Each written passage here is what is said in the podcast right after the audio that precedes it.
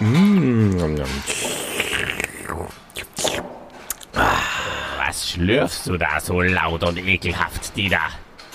Ich baue gerade eine neue Maschine und kann mich nicht konzentrieren. Oh, Olli, hier in der Zentrale gibt es die besten Köche und die beste Suppe. Suppe. Köche. Das heißt Suppe. Und Köche. Sag, Suppe. Ja, ja, Evil Olli, Suppe, ich weiß schon. Ist ja schon gut. Du, sag mal, was baust du da eigentlich für eine Maschine? Es sind Bienenzellen, die da. Ah, eine Beammaschine? Du redest wirres Zeug. Aber ja, mittlerweile haben wir alle mächtigen Kämpfer für uns gewonnen. Und wir sind beinahe unbesiegbar. Beinahe unbesiegbar, Olli. Wieso nur beinahe? Es gibt noch jemanden, der sich uns anschließen will, Dieter. Bis jetzt ist er auf einer anderen Seite unterwegs. Aber das werde ich mit Hilfe der Bienenzellen ändern. Auf der anderen Seite, Olli? Ah, auf der von Reds? Nein, Dieter. Ich sagte auf einer anderen Seite. Nicht auf der anderen Seite. Warte. Ich schalte die Maschine ein. Jetzt!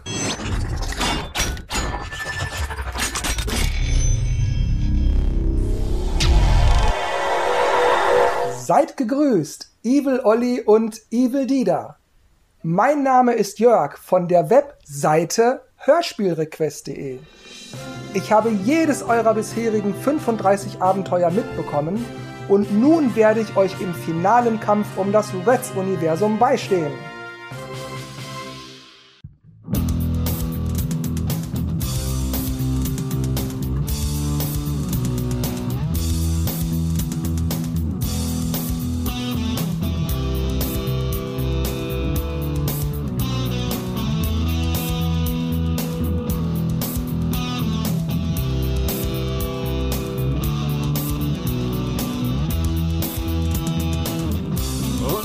Geht munter weiter, liebe Leute. Hallo und herzlich willkommen. Heute befinden sich die Helden in den Krallen des Bösen.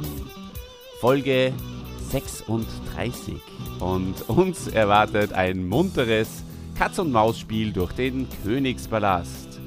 Auch wir werden euch munter und dynamisch durch diese Besprechung führen. Und dazu mir zugeschaltet aus Salzburg. Wie immer der Dieter. Hallo Dieter. Hallo Olli und hallo liebes Publikum da draußen. Ja, Olli, du hast es schon gesagt, Folge 36. Es gibt nur mehr zwei Folgen. Wir befinden uns auf der Zielgerade und ja, was, was wird uns denn da erwarten? Da sind wir richtig gespannt. Und gespannt, lieber Olli, bin ich auch auf unseren heutigen Gast, nämlich äh, ein neues Gesicht bzw. Eine, neue Stimme für euch da draußen. Wir haben heute zu Gast den Jörg von der wirklich tollen Hörspielseite und äh, ein, ein wirklicher Fundus für uns äh, von der Seite www.hörspiel-request.de. Hallo Jörg. Ja, hallo ihr beiden und hallo alle, die zuhören.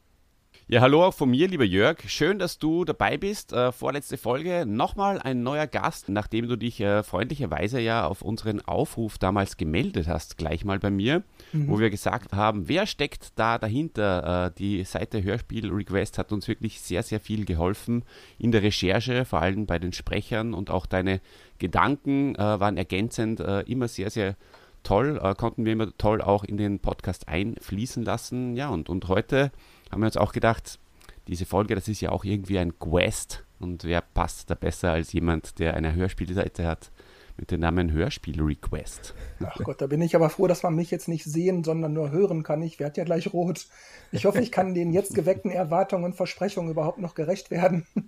Aber auf jeden Fall, auf jeden Fall. Denke ich auch, denke ich auch. Und ich muss auch sagen, nachdem du diesmal ähm, mit dabei bist, habe ich mir auch deine Seite genauer angesehen. Richtig cool. Ich habe nämlich deine Seite immer nur gebucktmarkt ähm, ähm, auf der äh, Masters-Unterseite und jetzt bin ich mal auf die Startseite gegangen und da findet man immer wieder einen anderen Titel. Ähm, zum Beispiel äh, ein Fall für HTTP äh, die drei www und der Hörspiel-Request. Und was ich mhm. besonders cool gefunden habe, Hallo ROM, hier Socket. Wie ist dir denn das eingefallen?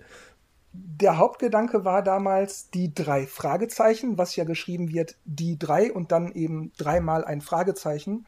Und da bin ich irgendwie darauf gekommen, weil als ich die Seite begann, das war so Anfang 2000, da war das immer www.irgendwas.de oder mhm. irgendwas.com. Da hat man das www noch ausgeschrieben. Heute macht man das ja nicht mehr.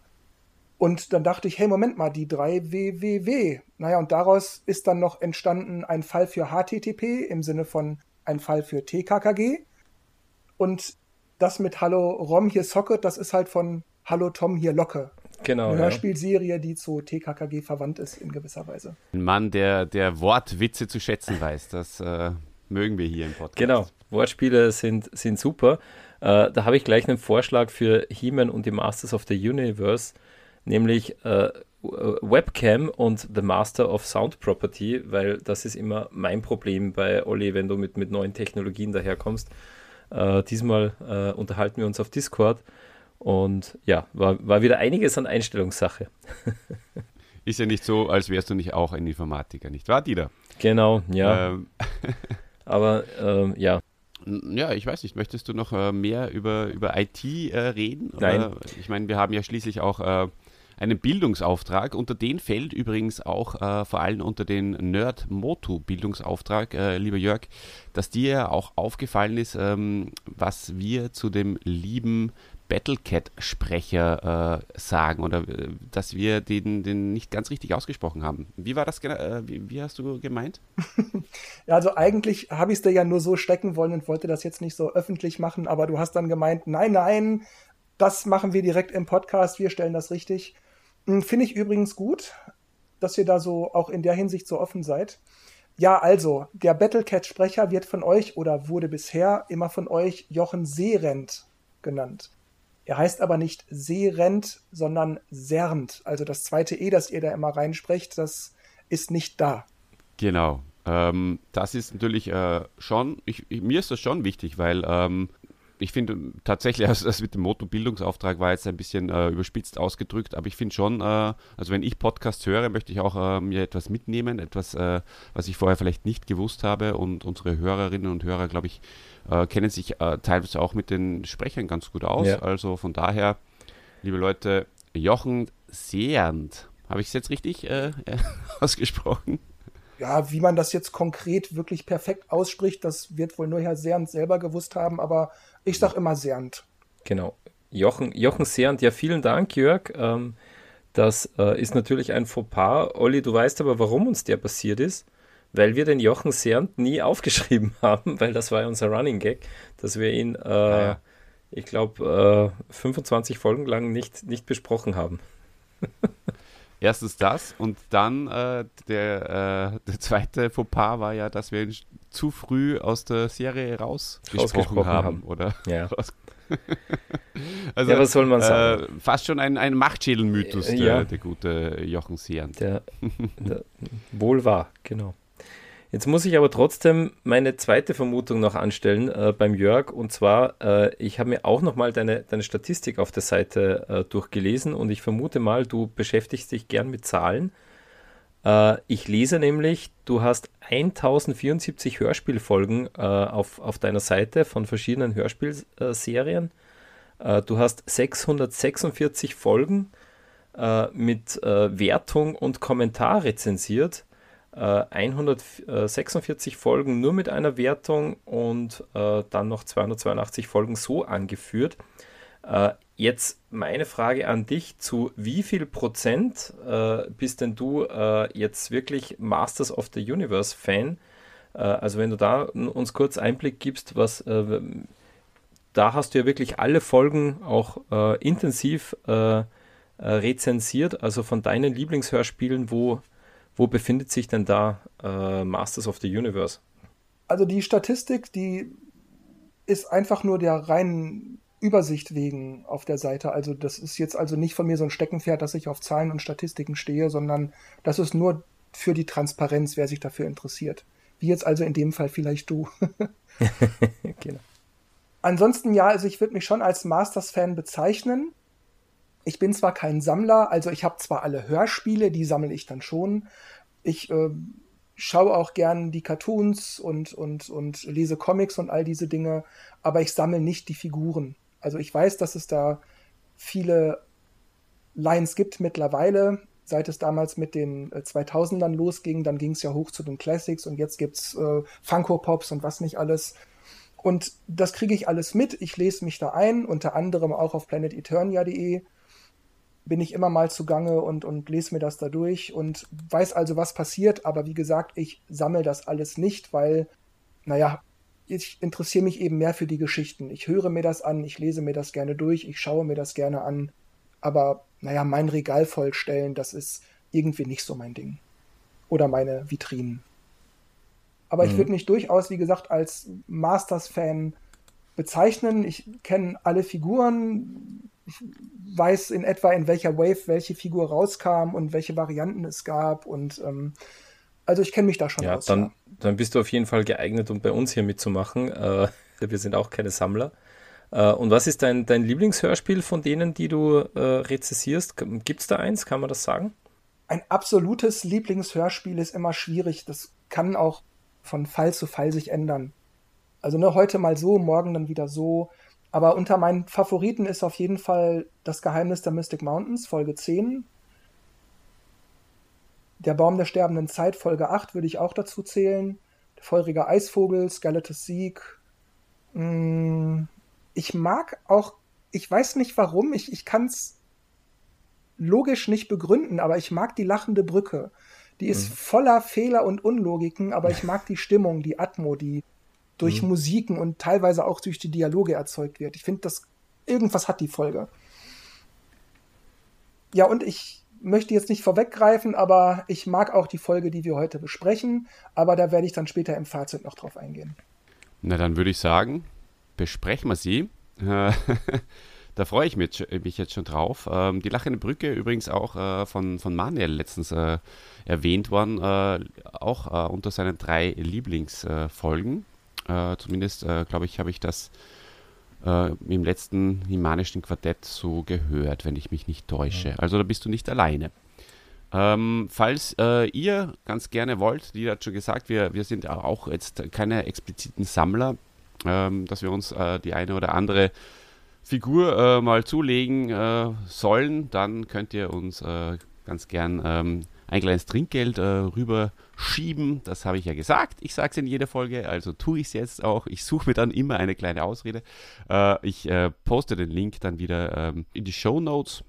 ein PayPal-Link ist das und ähm, das war es dann auch, was das betrifft, schon wieder. Und wir können eigentlich loslegen und, und sagen. Deine Ausrede heute, go. Olli, war, dass du es in der Vorfolge gesagt hast, dass du es jetzt jede Folge sagst. Das finde ich, das ja, find ich gut. Ja, es ist mir trotzdem, ich, weiß, ich mag das selbst überhaupt nicht. Deswegen ist mir das immer ein bisschen unangenehm. Ja, das passt schon. Aber ja, es passt schon. Dieter, das Cover. Ähm, wie, wie ist denn die Tradition bei uns im Machtschädel? Wer äh, darf denn das Cover schön beschreiben? Ja, da, da würden wir jetzt gerne, Jörg, von dir mal hören. Ähm, ja, wie, ähm, also äh, gib uns doch mal, beschreib das, das Cover mal kurz für unsere Hörer und gib uns dann deine Meinung dazu. Wie gefällt es dir? Was findest du gut, was findest du nicht so gut? Okay, ich versuch's mal. Also das Cover ist größtenteils ja rosa, zart, lila, noch so ein bisschen angehaucht als Hintergrund. Dann sieht man ich würde sagen, so etwa ein Drittel des, des Bildes groß Skeletor, der mehr oder weniger seine Clown ausfährt, nach He-Man und Tila, die sozusagen in Kampfpose ihm gegenüberstehen. Also das ist eher metaphorisch gesprochen, die Szene so gibt es ja nicht im Hörspiel. Aber ja, das ist sozusagen das Bild. Ganz genau. Mhm. Man könnte ja vielleicht auch noch sagen, dass es so ein bisschen den Puppenspieler macht ähm, so Marionetten-Geste mhm. äh, mit, mit der rechten Hand. Ah, oh, geile Interpretation. Genau, dann mache ich gleich weiter. Ähm, Also mir gefällt das Cover sehr gut.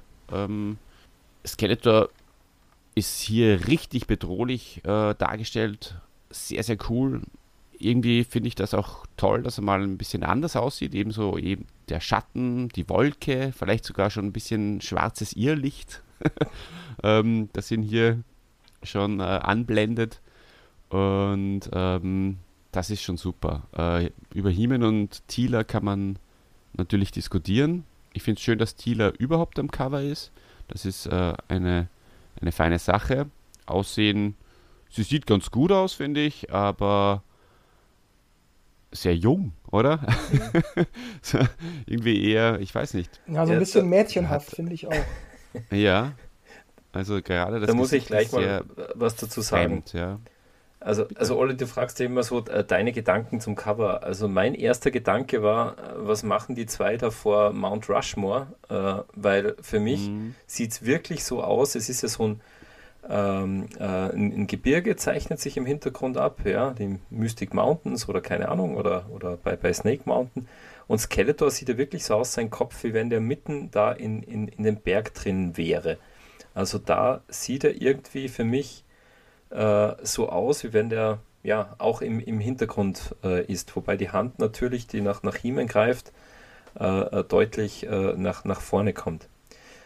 Und mein zweiter mhm. Gedanke war, was, was macht die japanische äh, Geisha da? Weil Tila hat irgendwie ja. Äh, äh, sie hat irgendwie kein, äh, kein Profil, sie ist komplett oder ziemlich weiß im Gesicht und sieht irgendwie, ja, da etwas, etwas unnatürlich aus. Okay, das ist super, ja, richtig. Eine japanische Geisha. Mhm. Absolut, ja. Was mir da noch ja, einfällt, ist, dass ähm, He-Man und Tila, so wie sie da stehen und, und die Haltung auch, das ist vergleichbar, in Maßen vergleichbar mit ihren Posen auf ähm, vom Cover des feurigen Eisvogels. Da stehen sie relativ mhm. ähnlich, auch He-Man mit dem Schwert in der rechten Hand. Und ich finde auch, mhm. das hattest du gerade gesagt, Olli, Skeletor sieht da mal richtig gut aus, weil die Masters mhm. Cover selbst, also für die Hörspiele, die Cover selbst sind eher immer so ein bisschen stümperhaft. Auch da weise ich gerne nochmal auf die lachende Brücke hin, wie He-Man und Skeletor da stehen. Du liebe mhm. Güte, ist das albern. Aber ähm, mhm. hier, also bei der 36, sieht Skeletor einfach großartig aus. Mhm. Nein, das Cover genau. macht schon eine gute, äh, eine gute Atmosphäre. Also das ähm, ist ein gelungenes Cover weil es halt wirklich äh, Lust macht auf die, auf die Folge. Wenn du das im, im Regal siehst, da, da greifst du hin. Also das ist äh, mit, mit Sicherheit äh, äh gut geglückt.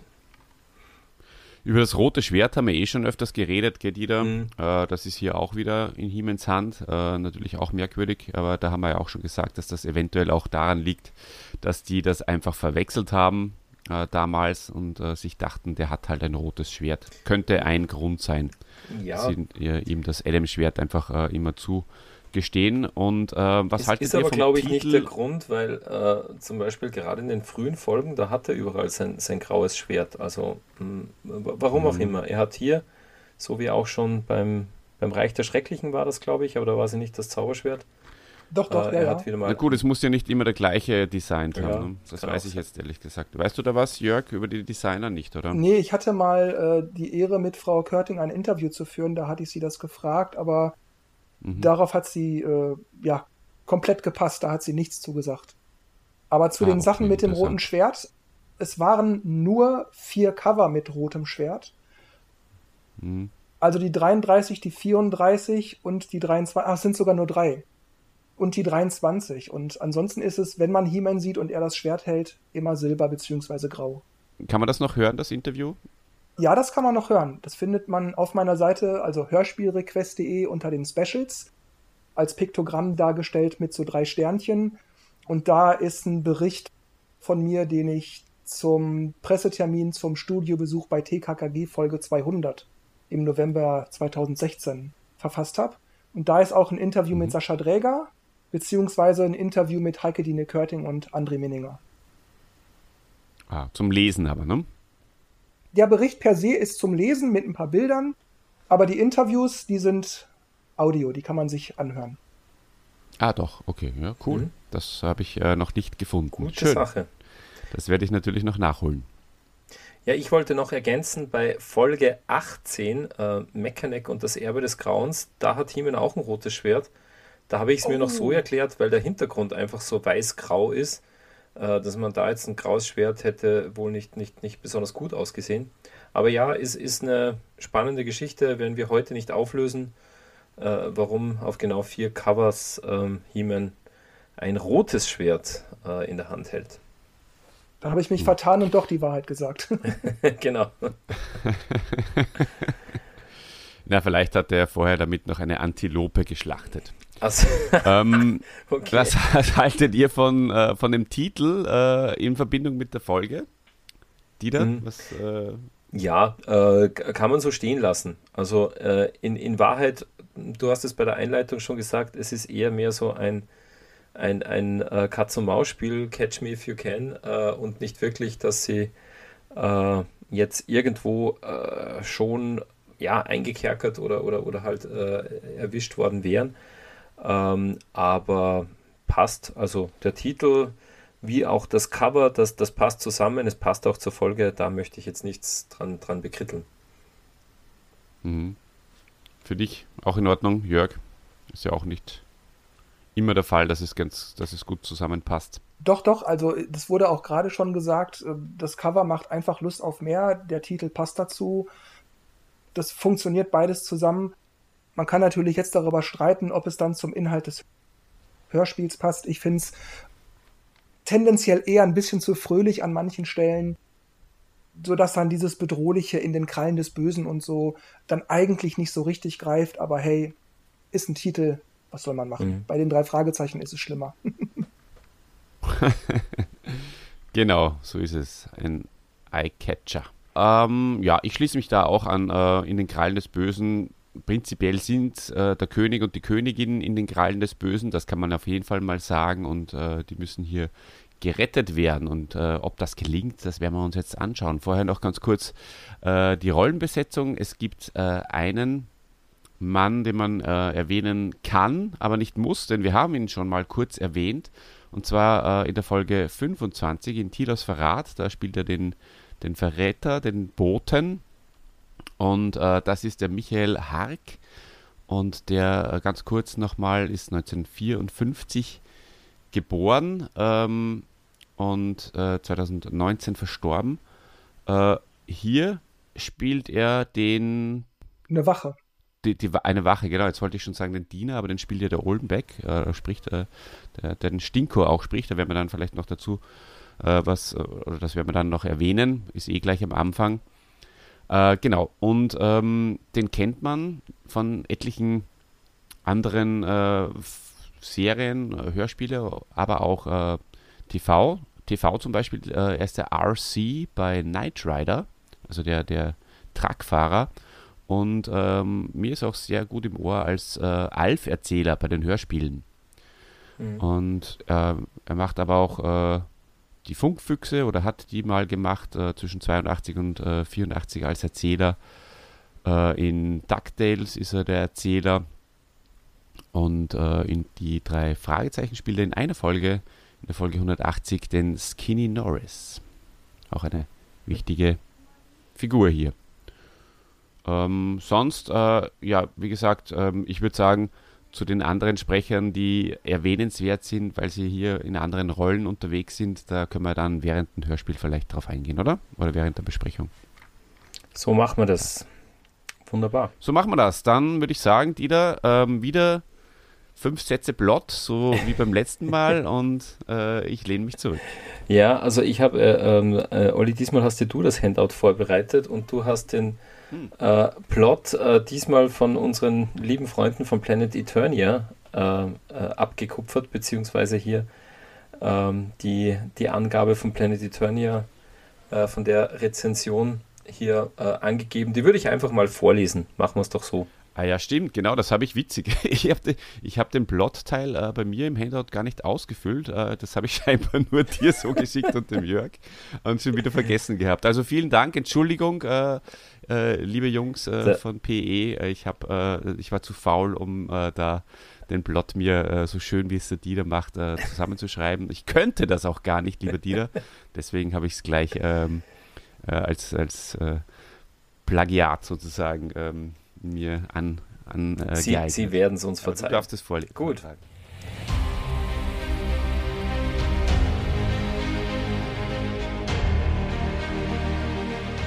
Ja, also warum, worum geht es denn in der Folge 36 in den Krallen des Bösen? Die Helden haben Snake Mountain in Besitz nehmen können und in Skeletors ehemaliger Basis eine neue Bastion gefunden. Hier bauen die Verteidiger Eternias Waffen und Kampfmaschinen, um sich für den Kampf gegen Skeletor zu rüsten. Ja, immer weiter machen die Masters sich mit der Burg Drachenstein vertraut. Doch leider hat Skeletors ehemalige Festung so viele Geheimgänge, dass es immer wieder zu überraschenden Angriffen der Monsterkämpfer kommt, die He-Man und seine Freunde aber abwehren können. Was sie nicht wissen ist, dass der Herr des Bösen diese Angriffe im Grunde gar nicht ernst meint. Er hat Snake Mountain bereits abgeschrieben und die Attacken dienen nur dazu, Zeit zu gewinnen, damit er und die Krieger des Bösen sich mit der Stadt und dem Schloss vertraut machen können. Unterdessen hat Man at Arms eine geniale Erfindung gemacht. Er hat zwei Beamzellen entwickelt, mit denen es möglich ist, sich von einer zur anderen Maschine zu teleportieren und so große Entfernungen zu überbrücken. Mit diesen Geräten will er nun den König, die Königin und deren Gefolge aus dem Palast befreien. Dazu baut er mal eine Zelle auseinander, sodass die Helden sie auch nach Eternis transportieren können. Ja, und nachdem sich He-Man, Man at Arms, Tila, Orko und Bassoff ins Schloss geschlichen haben, erreichen sie auch schnell das Versteck, in dem äh, He-Man ja, die Maschine dann äh, dort unterbringt. Es handelt sich dabei um eine äh, hinter einer Steinwand verborgene Kammer, von der niemand außer He-Man etwas weiß, da er als Adam diese Kammer in seiner Kindheit gebaut hatte. So überrascht es auch nicht, dass Skeletor und seine Freunde die Masters nicht finden können, obwohl sie das ganze Schloss durchsuchen. Skeletor hat nämlich schon damit gerechnet, dass He-Man früher oder später kommen, und, äh, kommen wird und versuchen würde, König und Königin zu befreien. Dementsprechend hat er nun überall im Schloss Fallen aufstellen lassen, in die Himen tappen sollte. Ja, und umso erboster ist er dann auch, als er seinen Erzfeind im Schloss nicht finden kann.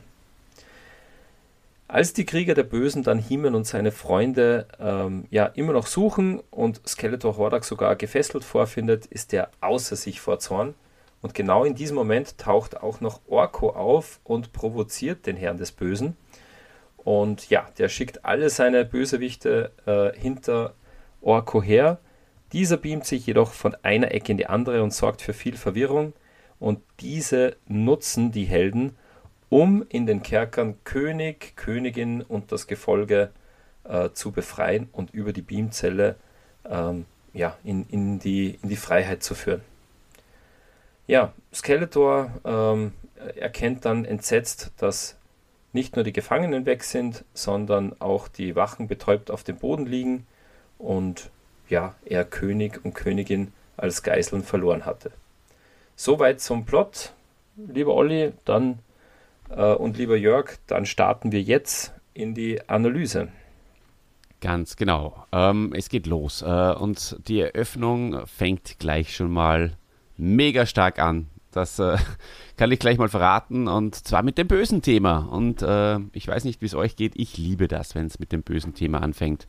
Und äh, der Horst Naumann, also der Erzähler, der sagt äh, im ersten Satz so richtig schön betroffen, Skeletor war der neue König von Eternia.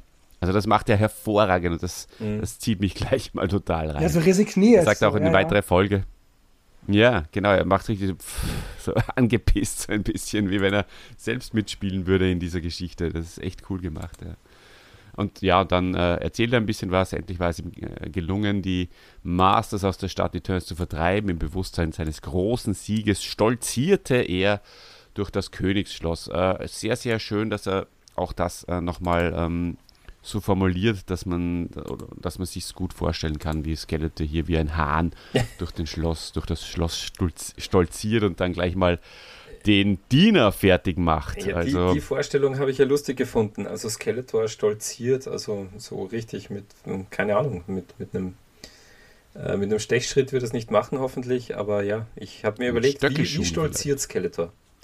Nein, aber Olli, mir ist es genauso gegangen. Also der Einstieg super, ähm, äh, für mich irgendwie ja ein, eine Rückkehr zu den frühen Folgen. Ähm, bösen Thema und es wird auch gleich mal die, die, die ganze Bedrohung von Eternia durch, durch Skeletor, die, die schwingt sofort mit. Also ganz großartiger Beginn. Skeletor spielt Genau, ich. Ähm, äh, nee, bitte, entschuldige mal. Bitte, ja. Na, na, ist alles wunderbar. Für euch äh, zur Erklärung, wir sehen uns heute nicht, ähm, weil äh, die Kameras äh, teilweise nicht funktionieren und deswegen kann es sein, dass wir uns ein bisschen mehr ins Wort fallen als soll, sonst, aber das soll ja jetzt, das ist ja nur natürlich und normal. Alles, alles gut. Bitte, Jörg. Okay, dann danke. Also Skeletor wird auch so schön gespielt von dem Passetti. Also wie er das macht, das, das kann man sich so richtig vorstellen. So, weißt du nicht, wie du mich anzureden hast? Na gut, ich will großzügig sein er macht das so richtig gönnerhaft. Ich finde das großartig.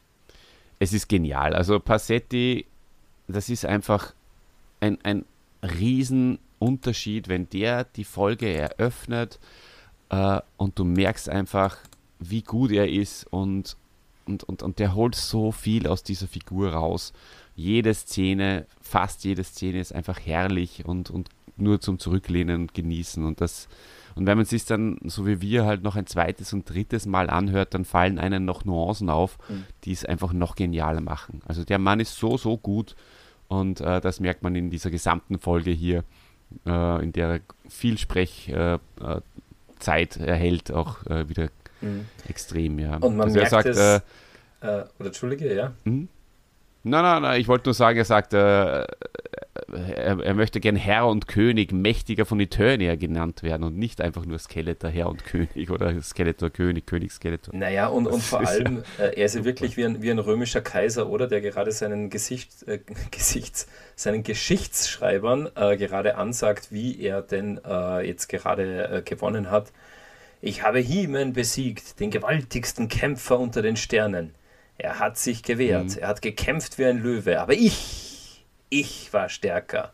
Ich Skeletor. Also super. Ähm, wie gesagt, ganz, ganz großes Kino. Äh, könnte auch, ja, könnte auch Peter Ustinov als Kaiser Nero könnte das auch nicht besser machen. Ja, er übernimmt auch äh, sozusagen äh, die, die, er übernimmt die Staffel von, von Horst Naumann äh, und erzählt auch die, die vorherige äh, Storyline mhm. gleich äh, selbst ein bisschen. Und das äh, ist natürlich auch ein, ein, ein kluger Schachzug, finde ich. Und ähm, der Diener wird gesprochen von, ähm, von dem Stinkersprecher von Ollendick. Ich äh, habe es vorher schon erwähnt. Das merkt man, finde ich, nicht so gut, oder Jörg? Äh, hast du, ist dir das gleich aufgefallen? Naja, was heißt gleich aufgefallen? Ich interessiere mich eben auch schon lange für Hörspiele und Synchron und so weiter. Also ne, ja, aufgefallen ist es mir schon, aber ähm, das liegt eben einfach an der Routine, an dem sich damit ständig mhm. befassen. Mm, er spricht da natürlich ein bisschen anders, er spricht da natürlich, würde ich sagen, ein bisschen unterwürfig und gerade wenn er in den 20er Folgen den Stinker spricht, dann spricht er ja immer so ein bisschen rotzig. Mhm. Das macht er hier jetzt natürlich nicht. Und deshalb hört man natürlich auch nicht direkt, dass es dieselbe Person ist, aber man hört es dann, wenn man ein bisschen hinhört, dann doch am Timbre, an der Art, wie er spricht, wie er Luft holt und so, dass das dann doch sein muss. Ganz genau. Ja, es geht dann weiter, dass äh, Skeletor von King Hiss erfährt, dass äh, die äh, Heroes jetzt äh, in Snake Mountain die Basis haben und ähm, zuerst ist er ja nicht sehr angetan. Das, das kennt man ja auch von, von dem Hörspiel Skeletor, dass er auch immer wieder sagt, er will keine schlechten Nachrichten hören. Ähm, dann lässt er sich aber doch sagen, das finde ich auch cool, dass er so, so zu, zu, King Hiss sagt so, ja, du gibst ja doch keine Ruhe so in die Richtung, sag's mir halt. Das finde ich, äh, da hört man, glaube ich, die, äh, da holt man, glaube ich, die Kinder auch ganz gut ab. Das hören die wahrscheinlich auch öfters mal von ihren Eltern. Und ähm, ja, und dann, dann ist ja Skelly, Skelly gleich wieder voll an, voll an, an Feiern. Ja, und jetzt gehen wir in den Gas. Da ist er wieder kurz der, der, der, der Familienskeletor, oder? Wie wir es auch schon bei äh, die Pyramide der Unsterblichkeit äh, und, und, und Meisterzauber gesehen haben. So, ja, kommt, Freunde, und, und lasst uns zusammenstehen und so. Äh, genau, das, das habe ich mir auch gedacht.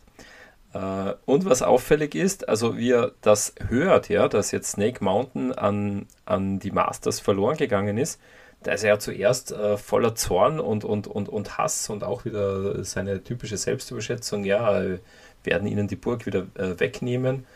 Äh, und später sagt er dann, es ist ihm eigentlich ähm, egal. Also das merkt man hier an dieser Szene nicht, dass es ihm egal mhm. wäre. Aber mir mhm. fällt an der Szene auch auf, also an dieser Stelle, in der King Hiss das Skeletor erklärt, dass das chronologisch irgendwie nicht passt. Denn mhm. am Ende der letzten Folge, beziehungsweise am Anfang wird es ja auch noch mal grob erwähnt, ähm, und zwar die Masters haben sich Snake Mountain ja gerade eben erst erobert. Die sind da gerade erst quasi eingezogen. Und dann erklärt King Hiss Skeletor also, die Masters hätte man schon versucht, aus Snake Mountain zu vertreiben, aber das sei nicht gelungen und so weiter und so fort. Mhm. Aber eigentlich war ja nur Spider am Ende von 35 vor Snake Mountain. Und versucht zu vertreiben hat man die ja dann erst ein, zwei Szenen danach, als der Überfall in Snake Mountain mit Gristor und so weiter stattfindet. Also da verstehe ich nicht so ganz, da schon eine zweite Vertreibung gewesen ist, die wir nur nicht gehört haben, oder ob da irgendwie beim Skript irgendwas umgestellt wurde. Also ich, mhm. ich hätte ersteres angenommen. Die haben einfach äh, sozusagen bevor King Hiss äh, mit dieser doch äh, sehr unangenehmen Nachricht zu, zu Skeletor gegangen ist, hat er sich mal schnell ein paar Mitstreiter geschnappt und hat gesagt, naja, vielleicht schaffen wir es ja, äh, die wieder rauszuwerfen, dann, dann muss ich jetzt nicht äh, Skeletor die, die schlechte Nachricht überbringen. Also so hätte sich interpretiert. Mm, ja, kann man so sehen, aber nach dem Überfall, den wir hören, sagt He-Man ja dann, die sollen jetzt alle Eingänge dicht machen, damit Skeletor das nicht noch einmal schaffen kann, die zu überraschen. Dann hätte er das doch eigentlich schon nach dem King Hiss Überfall machen müssen. Ja, das sind sie. Sehr interessante Gedanken. Ich, ich hatte dazu ehrlich gesagt gar keine. Das finde ich äh, super. Das ähm, habe hab ich mir noch nicht überlegt gehabt. Aber äh, Panther war natürlich auch noch da. Vielleicht ist der irgendwo hingelaufen mhm, und hat das mal gemeldet. Ähm, also in der vorigen Folge. Aber ja, interessant, dass man das mal äh, in den Raum stellt. Wir, wir werden es mhm. nicht auflösen, denke ich. Das auf keinen Fall. Ja, äh, na gut, äh, dann, dann, dann, dann gehen wir mal nach Snake Mountain, würde ich sagen. Äh, oder genau. wollte noch jemand was dazu na, sagen? Ich, ich wollte noch sagen, Szene? Skeletor zum Schluss äh, sagt ja, es macht ja auch wieder großartig so, äh, ich bin der Herrscher über diese Welt und ich werde ihm beweisen, was es heißt, sich gegen mich aufzulehnen. Noch heute, also voller Tatendrang. Und was mir da auch sehr gut gefällt äh, oder gefallen hat, ähm, das ist, dass da Skeletors Monolog dann, dann auch äh, mit, mit der Musik ähm, hinterlegt wird, also mit dieser, äh, mit, mit, mit, mit dieser äh, Spannungsmusik, wo man weiß, okay, jetzt, jetzt passiert gleich was. Also wirklich äh, hat mich auch äh, voll abgeholt, war auch wieder das Gefühl, wie schon ganz zu Beginn mit dem bösen Intro, einfach wieder ganz großartig, die alte klassische Masters-Musik ähm, hat, mich, hat mich wirklich begeistert da am, am Anfang. Und geht dann in, die, in den Ritt der Walküren. Nein, ist es nicht der Ritt der Walküren. Doch, ist es schon, oder? Ja. Nein, es ist das ähm, Heldenthema, oder? Über. Die ja, Walküre genau. Ritt der Walküren ist das andere, das da, da, da, da, da, da, da, da das wir genau. vom Kerker Skeletor und so kennen. Ja. Okay, ähm, ja, nach Snake Mountain. Übrigens, Skeletor sagt ja auch so, so fällt mir jetzt noch ein, ach, es ist herrlich, über den schönsten Planeten der äh, des Universums zu herrschen. Das, das gefällt mir auch sehr gut, dass er das so zu schätzen weiß. Wenn er das ein bisschen länger gemacht hätte, hätten wir eine Gartenszene gehabt, oder? So wie Adam im ah, Schlossgarten. das wäre natürlich super gewesen. Aber das sei ihm auch gegönnt, dass er das so genießt. Immer wieder auf die Nase gefallen, nie hat es geklappt und jetzt hat er es endlich mal geschafft. Da darf er sich schon ein bisschen toll finden. Mhm.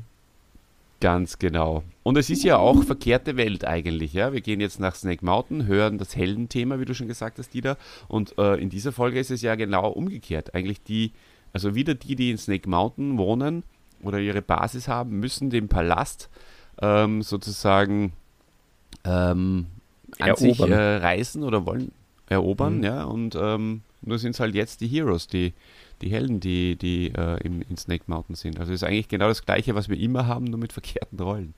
Auf jeden Fall ähm, haben wir das äh, Gespräch zwischen Tila und He-Man zu Beginn dieser äh, Szene äh, in Snake Mountain, die äh, da irgendwie so durch Snake Mountain spazieren und zur Waffenschmiede gehen. Und ähm, dann geht's auch schon, machen sie die Tür auf äh, und da wird ordentlich äh, ge, gehämmert und äh, gesägt und da wird ge, ge, gewerkt, die da. Ähm, ja. Und, und gemerchandised, oder? Oder beziehungsweise Werbung gemacht für Fisto, Bassoff, Mossman, Name dropped. Name dropped, genau. Äh, das, äh, da werden alle aufgezählt. Und was ich lustig gefunden habe, also He-Man zählt alle auf, ja, auch Stone da und Rockon. Und ungefähr vier Zeilen vorher sagt He-Man äh, zu Tila, hast du eigentlich Stone da und Rockon schon begrüßt? Und Tila sagt, nein, ich wusste gar nicht, dass sie auch schon hier sind. Das war das ist ja das, schon wieder ihr. Ja, das, das war, da fragt man sich, okay, äh, da habe ich mir eigentlich gedacht, okay, die, da machen sie da schon mal das Name-Dropping, aber sie wiederholen es dann ja nochmal. Äh, ja, also die, die wollte man einfach, dass auch wirklich jeder Zuhörer weiß, dass auch Stone da und Rock On da sind in Snake Mountain. Ja, aber auch wieder wie Heeman da mit Thieler umgeht, oder? Das ist wie wenn ich zu einem Kind sage, sag bitte noch Hallo, gell? Ja. Zu den Gästen, bevor du spielen gehst. Das ist einfach schon irgendwie degradierend gleich im, im, im, ersten, in der ersten Szene. Wie hast du das empfunden, Jörg? Der Umgang mit Thieler hier in den ersten paar Sätzen und Szenen ich muss zugeben, dass mir das nie sonderlich aufgefallen ist. Ich hielt das halt einfach für so ein bisschen Palaver nebenbei, damit halt das ein bisschen lebendiger wird. Also das fand ich jetzt nicht so bemerkenswert. Was mir aber auffiel ist, ihr hattet das ja auch schon in der Folge 35 angesprochen mit dem Schlüssel für Snake Mountain. Die Szene fängt ja direkt damit an, dass der Schlüssel ins Schloss geht, gedreht wird und die Tür wird geöffnet. Und da denke ich mir, ist das denn ein Schlüssel für alle Schlösser? Oder hat er da so einen Schlüsselbund in der Tasche oder so?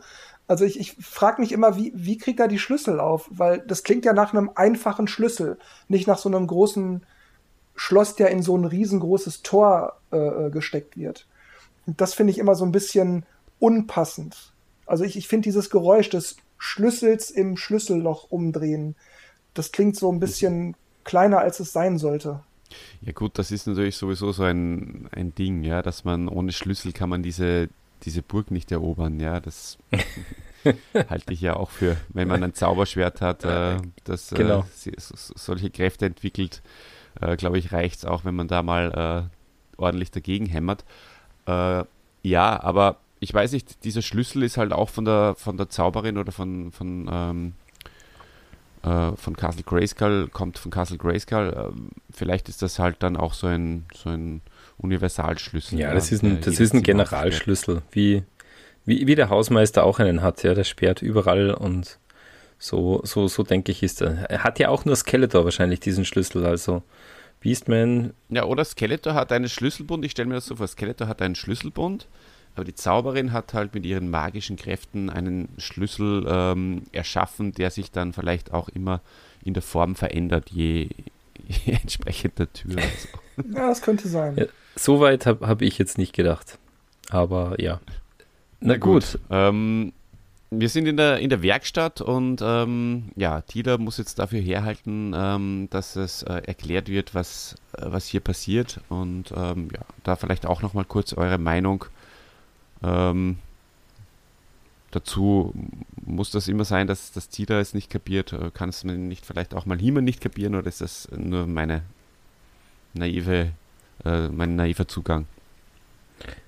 Ja, also ich, ich denke, ja. das ist einfach das Stilmittel, ähm, dass man die, die Waffe, die Man at Arms äh, baut, ähm, dass man die im, im, Dialog erklärt, sozusagen, ja, Orko erklärt Tila.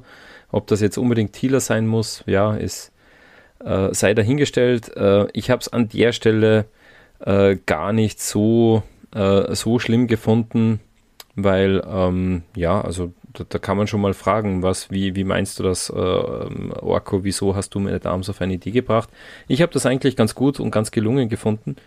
Ähm, dass jetzt nicht Man Arms erklärt, hey, übrigens, ich baue da jetzt gerade zwei Beamzellen, die funktionieren so und so, ähm, sondern dass äh, dass man das, dass sich das Orko so ein bisschen aus der Nase ziehen lässt.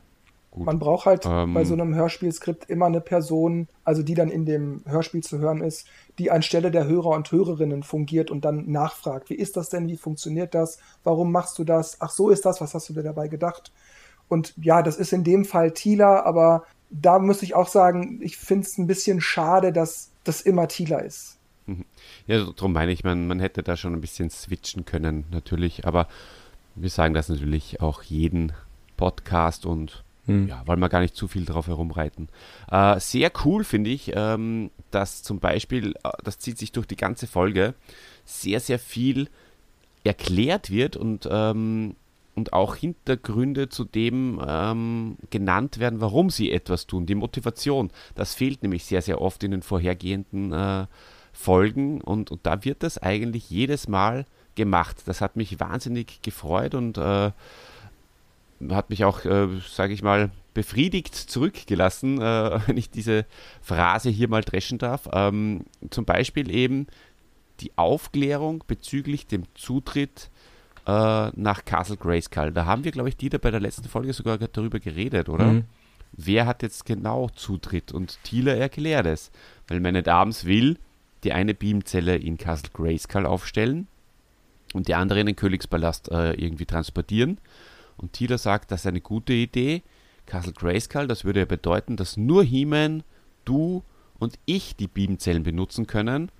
Und äh, nur wir drei, denn nur wir drei können Castle Grayskull betreten. Und somit könnte Skeletor dann würde zurückgeworfen werden. Also das ist super. Also dass Skeletor zurückgeworfen wird, sagt glaube ich noch Man Arms und, und Tida erklärt das hier dann auch. Also so quasi Vorher fragt sie blöd nach, dieses Mal erklärt sie, jetzt ist sie wieder ähm, auf Null. Das zumindest kann man ihr zugestehen. Naja, erklären tut sie es eigentlich nicht, oder? Also sie, sie sagt es halt. Also äh, sie sagt, mhm. dass es so ist, ja. Warum das jetzt genauso funktioniert, und vor allem ist sich Man at Arms ja auch ziemlich sicher, äh, dass über die Beamzelle äh, keiner von den Bösewichtern in, in die Törne eindringen kann.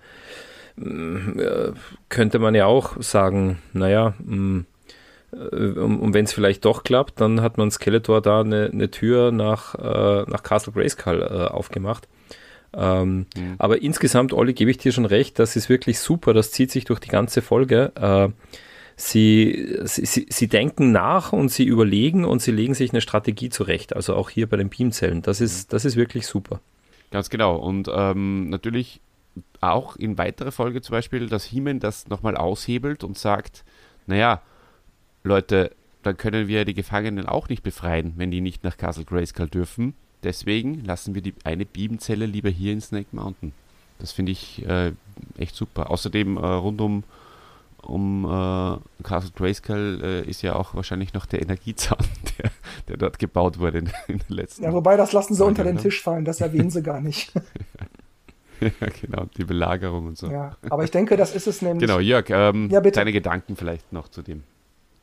Also es ist einerseits natürlich eine Kontinuitätsschwäche, weil mindestens Battlecat und Orko waren auch schon in Castle Grayskull, beziehungsweise haben in Castle Grayskull, Castle Grayskull auch schon mit dem Geist gesprochen. Und andererseits ist es aber eben auch wieder für die Leute, die zuhören, wichtig zu erklären, wenn die sich die Frage stellen würden, ja, warum denn nicht gleich nach Castle Grayskull, ist doch viel einfacher, dann muss jemand sagen, ja, das geht ja gar nicht, deshalb machen wir es ins Königsschloss. Mhm. Also das ist für mich einfach so eine typische Szene, die in einem Hörspiel sein muss, genauso wie wenn jemand schießen soll, dass er immer sagt, ich schieße jetzt, damit man halt weiß, wann die Geräusche kommen sollen. Also das ist notwendig. Mhm. Ja, stimmt schon. Und es, es erklärt auch nochmal ähm, äh, für die, die die, äh, die zwei Folgen vorher nicht gehört haben, warum sie auch äh, Snake Mountain als, als neue Basis brauchen und nicht jetzt in Castle Grayskull bleiben, weil da können eben nicht, nicht alle von den Masters sein. Ja, da haben nicht alle Zutritt. Also insofern ganz, ganz gut gemacht, war ein, war ein guter Kniff. Mhm. Absolut. Mhm.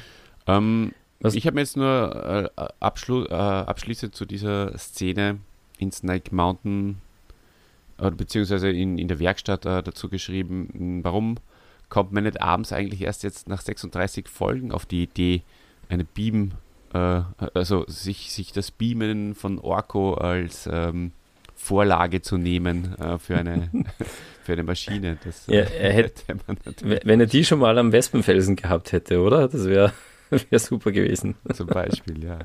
Ja, vor allem Skeletor hat so ein Ding ja schon erfunden, beziehungsweise zum einen in Folge 1 kann er schnippen oder konnte Ganz er schnippen, genau, ja. aber das mag am Sternstaub gelegen haben. Und in Tilas Verrat in Folge 25 baut er selbst eine Beamzelle. Genau. Das äh, habe ich mir auch aufgeschrieben, ja. Das ist natürlich auch wieder so eine, so eine Geschichte mit der Kontinuität. Ganz mhm. genau, Jörg.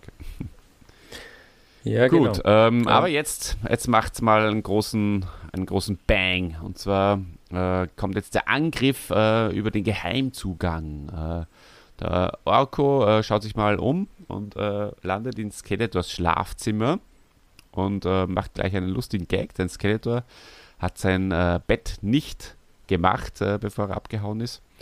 Und ähm, wer weiß, äh, vielleicht äh, war ja da auch noch jemand durch den Geheimgang kurz vorher bei ihm, sodass er da auch nicht mehr dazu gekommen ist. Und ähm, ja, dann starten die Evils äh, einen, einen sehr, sehr gelungenen Überraschungsangriff, also jetzt von, von der Inszenierung gelungen.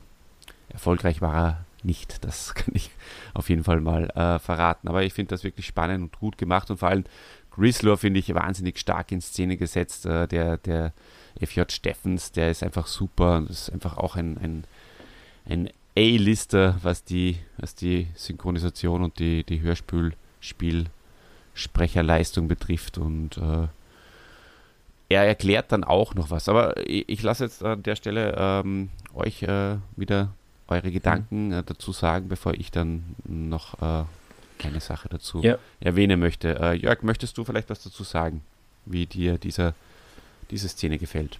Mir gefällt die Szene hervorragend. Ich finde die super spannend, sehr dynamisch erzählt. Auch, dass weder die Guten noch die Bösen sich die Butter vom Brot nehmen lassen, sondern beide sagen, ja, ja, wartet ab, ihr werdet schon sehen. Ich finde die Szene von vorne bis hinten super.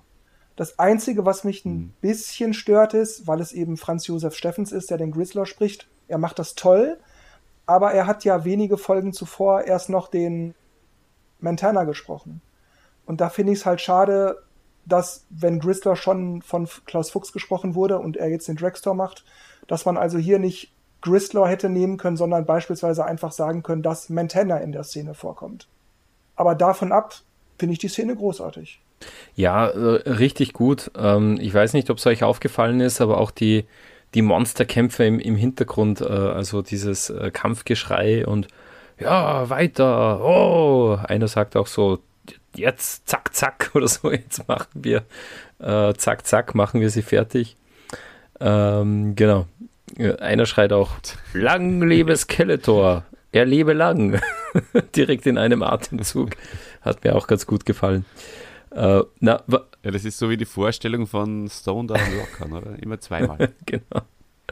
Ja, na, äh, super. Und man merkt auch, die, die Helden haben äh, richtig Mühe, sie abzuwehren. Äh, Hiemen kommt äh, richtig äh, außer Atem, kommt ins Schnaufen, wie wir hier in Österreich sagen. Äh, und Man at Arms ist schon wieder mal völlig aus der Szene, weil er sagt komplett entspannt, lass nur Orko, lass. Wir treiben sie schon zurück. Siehst du, die Monster geben auf, sie flüchten. Also wie wenn er gerade äh, ja, aus dem, äh, aus dem Solarium kommt oder, oder, oder aus dem Dampfbad. aus dem Coffeeshop, würde ich sagen. ja, ganz genau. Na, das ist, haben wir ja auch schon in den letzten Folgen besprochen. Das ist wirklich auffällig, dass alle, mm, ja, sind angestrengt, äh, sprechen mit gepressten Stimmen und Man at Arms ist dann so komplett gechillt. Äh, ja, war, war, war lustig zu hören. Aber passt an der Stelle natürlich Absolut. nicht. das stimmt, ja. absolut. Also ähm, was, was ich auch wirklich äh, nachschlagen äh, habe müssen, äh, ist, äh, was denn ein Hasenpanier genau ist. Da wollte ich jetzt mal äh, Jörg fragen. Äh, Jörg, kennt man, kennt man den Ausdruck so in, in Deutschland? Hiemen sagt ja, sie haben das, das Hasenpanier genommen, ergriffen, genau. Ja, das ist so eine Sache, die ist heute nicht mehr modern. Das kennen vielleicht noch die ein oder anderen aber im Großen und Ganzen sagt man das heute nicht mehr. Trotzdem, mhm. ja, das ist durchaus ein Begriff, der in Deutschland vor einigen Jahren zumindest noch halbwegs gebräuchlich war. Wenn man sagen wollte, naja, da nimmt jemand die Beine in die Hand und rennt mhm. ganz schnell weg, dann sagt man schon mal, das ist ein Hasenfuß oder der hat das Hasenpanier ergriffen. Ja, bei uns äh, nicht üblich. Aber ich habe es äh, nachgeschlagen. Also das Hasenpanier ist die äh, ist, ist der Schwanz oder auch die Blume des Hasen, die bei äh, bei, bei der Flucht hochgestellt wird. Also da, daher kommt das ah, okay. irgendwie. Ja, ja wir, wir, hätten gesagt, äh, der, der hat Reis ausgenommen oder ja, da haben sie die Beine in die Hand genommen oder äh, Fersengeld geben, das kennen wir auch. sagen wir jetzt als Österreich eher nicht so, aber zumindest kennen wir es. Ja, also ich kannte das auch nicht. Äh, interessante Sache, ja. Was ich noch sagen wollte, ist ähm, die nächste Erklärung, die mir sehr, sehr gut gefällt, ist die von äh, Grislaw hier. Denn er weist die Helden nochmal darauf hin, dass sie eben nicht einfach den Palast angreifen können. Denn den Gedanken hatte ich eigentlich auch schon. Das ist wahrscheinlich schon, da ist man schon so ein bisschen konditioniert, weil man sich auch schon so denkt, ja, warum He-Man hat jetzt das Zauberschwert wieder, hat schon 35 Mal locker die, die, die Reihen der, der Böse, Bösen irgendwie durchschlagen und warum kann er nicht einfach mit seiner, mit seiner, mit seinen Freunden angreifen? Aber natürlich haben äh, Skeletor und die anderen Bösewichte ja äh, das Königspaar in ihrer Gewalt und so, somit auch als Geisel. Mhm. Und das, äh, das wird hier auch nochmal erklärt und gesagt. Das äh, finde ich super. Danke, danke Grislaw. ja. Und auch, dass sie die Geheimzugänge dann ähm, sichern und äh, zumachen. Auch das ist etwas, was eigentlich in vorherigen Folgen eigentlich nicht gemacht worden wäre, glaube ich. Aber hier wird es extra erwähnt. Auch das, äh, da denken sie endlich mal mit. Ich frage mich halt, wie kann man Geheimzugänge, die man ja eigentlich nicht kennt, verschließen? Also klar, man kann mal gegen eine Wand klopfen oder einen Kerzenleuchter versuchen zu drehen oder solche Sachen, aber es müsste doch jede Menge Geheimgänge geben, die sie dann eben nicht entdecken. Es ist ja nicht einfach so, dass da so ein Pfeil steht, so da geht's zu den Geheimgängen. Das finde ich immer so ein bisschen merkwürdig. Ja, die haben alle Geheimgänge verschlossen. Ja, woher kennen mhm. die die denn? Woher wissen sie denn, wo sie suchen müssen? Ich glaube, äh, äh, der Erzähler meint ja noch, sie hätten noch einige gefunden und die mhm. dann auch äh, verschlossen. Aber ich glaube, es äh, wird nicht erwähnt, dass es alle sind. Ja, so kann man das sehen. Ja, okay, überzeugt. Ja. Na gut, ähm, dann geht es nochmal in die Werkstatt wo äh, sehr informative Gespräche auch wieder stattfinden. Ähm, die, die Zellen brauchen zum Beispiel Energie und auch äh, dass Stone da hier nochmal die, die Lage im, in Eternis, im, in der Stadt irgendwie schildert, äh, der sich ja mit einem Karren als Stein äh, rein transportieren ließ, äh, finde ich auch wieder eine, eine sehr nette Idee. Und ähm, auch, dass es ums Königspaar schlecht geht und äh, steht und dass sie jetzt handeln müssen. Das, das ist eine, eine ganz wunderbare Sache. Und äh, Heeman erzählt hier erstmals, dass er sich äh, was einfällen lässt, äh, lässt wie, wie man die Zellen äh, im Königspalast oder beziehungsweise wo man die platzieren könnte. Und er meint eben, äh, er erinnert sich da im Keller des Palastes daran, äh, dass er da vor vielen Jahren ein Versteck angelegt hat. Äh, damals waren wir noch Kinder, sagt er. Mhm. Ähm, wir haben eine Steinwand vor eine Tür errichtet, vor einer Tür errichtet, äh, die sich zur Seite schieben lässt. Ähm, grundsätzlich die Atmosphäre, da wollte ich euch fragen, ist ja nochmal, äh, da haben sie nochmal eins draufgelegt, finde ich. Äh, da wird sowas von gesägt und, und alles Mögliche. Ähm, coole Sache, oder? Du, du meinst jetzt die Hintergrundgeräusche? Ja, ja, genau, die Atmosphäre in der Werkstatt. Da, da ist, ähm, hat man so das Gefühl, äh, als geht es in der Werkstatt in Snake Mountain mehr zur Sache als wie in, in der Werkstatt im Königspalast. Aber sie müssen ja auch in ja. Kurzer Zeit äh, viele Waffen bauen. Ja, ähm, Jörg, da, da, würde ich dich äh, äh gerne mal fragen, wie, äh, wie, wie findest du so diese äh, Erinnerung von He-Man als Kind? ja, da haben wir uns ein Versteck gebaut. Wie, wie, wie hat das auf dich gewirkt? Sehr merkwürdig. Immer mhm. wenn ich das höre, finde ich das befremdlich. Ich meine, seit meiner Kindheit, Adam nimmt ja das Schwert, verwandelt sich mit der Zauberformel in He-Man und auch da wirkte es im Cartoon, aber manchmal auch in den Comics schon so, als wäre das irgendwie ein und dieselbe Person, die sich nur anders anzieht oder die ein paar mehr Muckis kriegt oder irgendwas und nicht, als wäre das eine völlig andere Person. Und hier wirkt es jetzt so, dass He-Man den Gang gebaut hat und nicht Adam den Gang gebaut hat. Mhm. Oder war es doch Adam, aber er erinnert sich in seiner He-Man-Rolle daran? Oder ist es überhaupt eine Rolle? Also, das ist immer das, was mich so aus dieser Immersion reißt, weil ich kann mir He-Man als Kind nicht vorstellen. Für mich war das immer so, sobald Adam sich in He-Man verwandelt, ist das ein erwachsener, muskelbepackter Mann. Genau. Ja, geht mir ganz genauso. Also ich finde das auch irgendwie äh, unnatürlich. Ähm, ich bin auch der Meinung, wir haben das ja auch in, in, äh, in den äh, 2000er äh, ähm, in, in, der, na, in der Zeichentrickserie, die 2000X Serie, da ist mm, Adam ein, ein Teenager, aber wenn er sich verwandelt, He-Man ist ein Erwachsener. Also He-Man als Kind gibt es für mich in meiner Vorstellung auch nicht. Äh, und insofern finde ich das hier an der Stelle nicht gut gelöst, vor allem weil wir weil man hätte es wirklich äh, auch ganz einfach lösen können, indem Man at Arms das erzählt. Ja, der hätte ja auch äh, sozusagen sagen können, ah, ich weiß, dass Adam äh, im, im Keller ein Versteck gebaut hat oder ja, hätte man andere Möglichkeiten gefunden. Aber für mich war es auch, mh, mich hat es auch mit einem ganz komischen Gefühl zurückgelassen, die, diese Szene. Also ich finde die, die Geschichte mit He-Man ähm, als kleines äh, Kind natürlich auch immer sehr, sehr merkwürdig. Ich glaube, da, da geht es allen so oder den meisten. Ähm, Natürlich äh, nimmt man es auch wieder her, um, um die Geschichte nochmal zu erklären, dass es Thiele ja nicht äh, wissen darf in, in, in, weiterer Folge.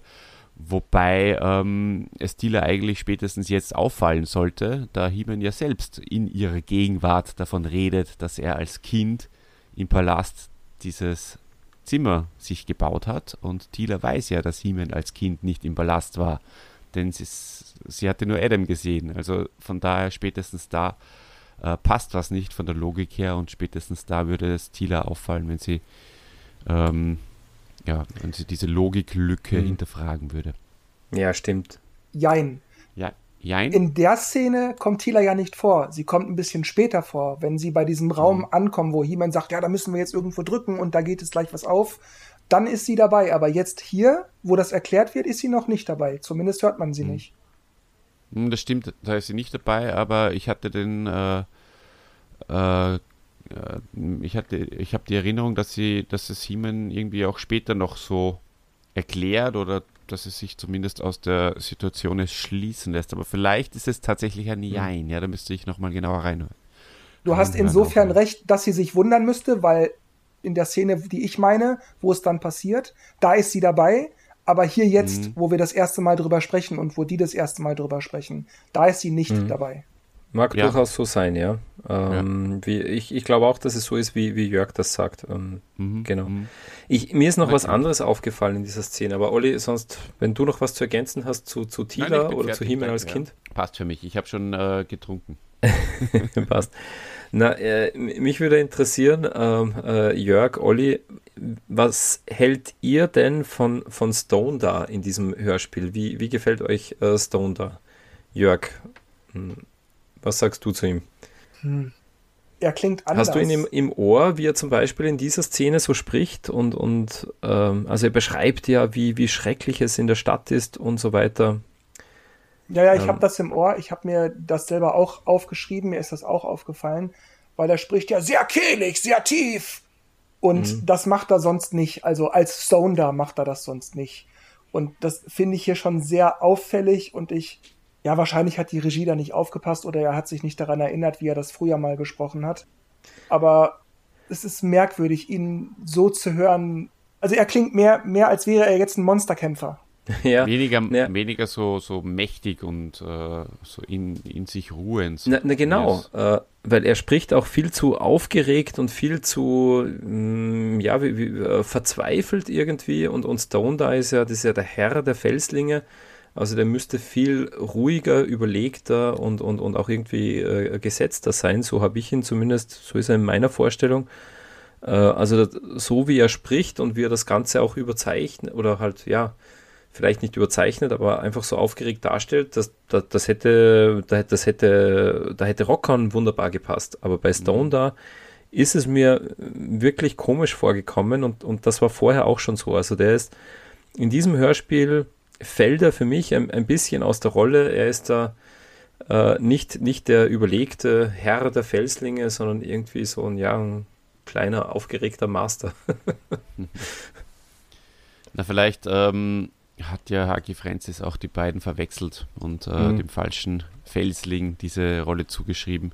Und, Naja, und, und den falschen Sprecher hergenommen. Äh, weil den, den Naja, Ja, nachdem macht ja die Frau er. Stone. da- Ja, genau. Mhm.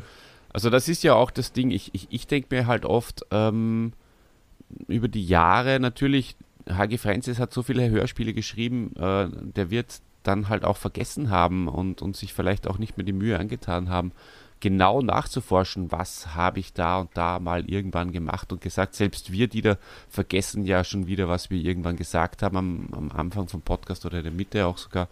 Ja. Ähm, das geht schnell, vor allem wenn du ganz viele andere Sachen machst. Und ähm, ich glaube, da kommen auch viele von diesen Kontinuitätsfehlern her. Ja. ja, klar. Es ist ja nicht ein Kontinuitätsfehler in der Geschichte, sondern eher in der Mhm. Performance von Lothar Grützner. Und wenn Genau. man jetzt mal den Text, den der, ähm, Moment, nicht Stone da, doch Stone da, den Stone da, da spricht, wenn man sich den mal auf die alte Weise denkt, dann passt das auch alles. Ich denke, es ist wirklich, dass der Herr Grützner da sehr, ja, sehr anders spricht, ihn einfach anders anlegt. Mhm. Oder eben auf ihn gemünzt, ja, dass der halt nicht mehr genau sich in die Rolle hineinversetzen konnte, weil er halt inzwischen schon wieder tausend andere Rollen gespro gesprochen hat und äh, nicht mehr genau gewusst hat, ah ja, das ist der kühne Felsling, genau, das könnte ja auch sein. Ne? Mhm. Ja, und weil er Ähm. auch nicht wissen konnte, dass er äh, äh, über 30 Jahre später da äh, zerlegt wird in dem Hörspiel-Podcast. Das ist Ja, natürlich auch klar. Sonst, sonst hätte er sich klar. mehr Mühe gegeben, natürlich. Na, aber äh, dann, nicht zerlegen tun wir den, ähm, den Bassoff, würde ich äh, jetzt mal ähm, schon mal prognostizieren, schätze ich mal. Ähm, ich habe mir, äh, ich hab mir gedacht, du sagst jetzt nicht zerlegen, tun wir die Flugdrachen, weil zu denen kommen wir jetzt. genau, den zerlegen wir auch nicht. Äh, Wir zerlegen die Beamzelle äh, und bauen die Flugdrachen zusammen. Und äh, genau, also die kommen ja noch vorher, oder? Sie fliegen äh, mit, den, mit den Flugdrachen, die diesmal, das ist mir aufgefallen, Olli, Flugdrachen gab es ja schon bei Skeletors Roulette, der war aber irgendwie alt und klapprig und ist dann schnell abgestürzt, äh, als mit Laser drauf äh, gesch äh, geschossen wurde. Aber diese Flugdrachen, die haben ja äh, so einen Elektrorasierer als Motor gehabt, einen kleinen Propeller, der immer macht. Wie soll ich das? Vielleicht hatten die keine Motoren und die haben sich dann nebenher einfach rasiert. Äh, ja. Das Ja. kann durchaus sein, ja. Schön. Ja, und auch das, äh, das äh, Drachengestell knirscht äh, wunderbar. Also erinnert mich eher so an, an, an den Segeltörn. Ähm, Vom wo- Wo der Landsegler. Mast knirscht. ja, der Landsegler oder so, ja. ähm, aber, aber äh, ja, super Szene. Übrigens, ähm, nur, äh, es gibt nur drei Schauplätze in dieser, in der gesamten Folge. Ja. Ist auch äh, ganz interessant. Es gibt nur Snake Mountain, jetzt hier diese äh, Flugdrachenszene ähm, und dann sind sie schon im Schloss und da bleiben Mhm. sie dann auch. Äh, ja, aber kreativ äh, mit den Flugdrachen ähm, da von Snake Mountain nach äh, äh, zum, ins Königsschloss ähm, zu fliegen und äh, die Bibenzellen und Bassoff mitzunehmen. Und Mhm. Passow, äh, Passow sage ich schon, Passow ähm, hat einen guten alten Bekannten als Stimme Jörg, nicht wahr? Mhm. Jürgen Thormann. Jürgen Thormann, unglaublich. Wie gefällt dir Jürgen Thormann? Also Ramman, aka Sodak, äh, aka die Bodenspalte. Ja, Skeletor Als- ist ja später auch nochmal, ja, ja. Zwei Folgen danach. Mm, Ach, ich, finde, Hm. Jürgen Thormann ist ein großartiger Ja. Sprecher. Ich kenne den ja auch aus vielen anderen Rollen, nicht nur in Hörspielen, auch in Serien und Filmen. Der ist, Typ ist einfach fantastisch. Mhm. Ähm, Ich muss aber sagen, auch wenn er mir als Bassoff eigentlich ebenfalls ganz gut gefällt und in Folge 27 hat er ihn ja auch schon mal kurz gesprochen, aber ansonsten hat immer Lutz Mackenzie den gesprochen und in 33 und 34 war es auch der Mackenzie und da finde ich also, wenn man schon einen Fünfteiler macht, dann kann man auf solche Sachen achten. Zumal Mhm. Tormann war Mhm. kurz davor ja selber auch noch mal Ramman in der 33, 34, also Hm, sowas stört mich immer. Mhm. absolut. Ja, heu- heutzutage äh, hätte da der Lutz McKenzie kurz eine Sprachnachricht geschickt mit äh, den zwei Lines, die er sagt, äh, wenn er eben schon nicht im, im Studio sein kann bei der Aufnahme. damals wahrscheinlich schwieriger. Ich kann es mir auch nur so erklären, dass halt Lutz McKenzie nicht zur Verfügung stand, weil es ist schon komisch. Also ich mag Jürgen Thormann auch sehr, sehr gerne, aber hier, ähm, das, das passt für mich nicht. Er, er redet auch viel zu ge gekünstelt irgendwie. Ähm, das, das, das, das, klingt, das klingt seltsam. Da, äh, weißt du, das klingt, Dieter? Das wie klingt, klingt das? nach Mantisau. Ja. Ich glaube, die Wachen am Tor haben etwas gehört. Ja. Sie blicken zu uns herauf. Ja, genau, da geht er mit der Stimme so hoch. Sie blicken zu uns herauf und redet auch fast so ein bisschen mit Akzent wie, wie bei den drei Fragezeichen und der Zauberspiegel, oder?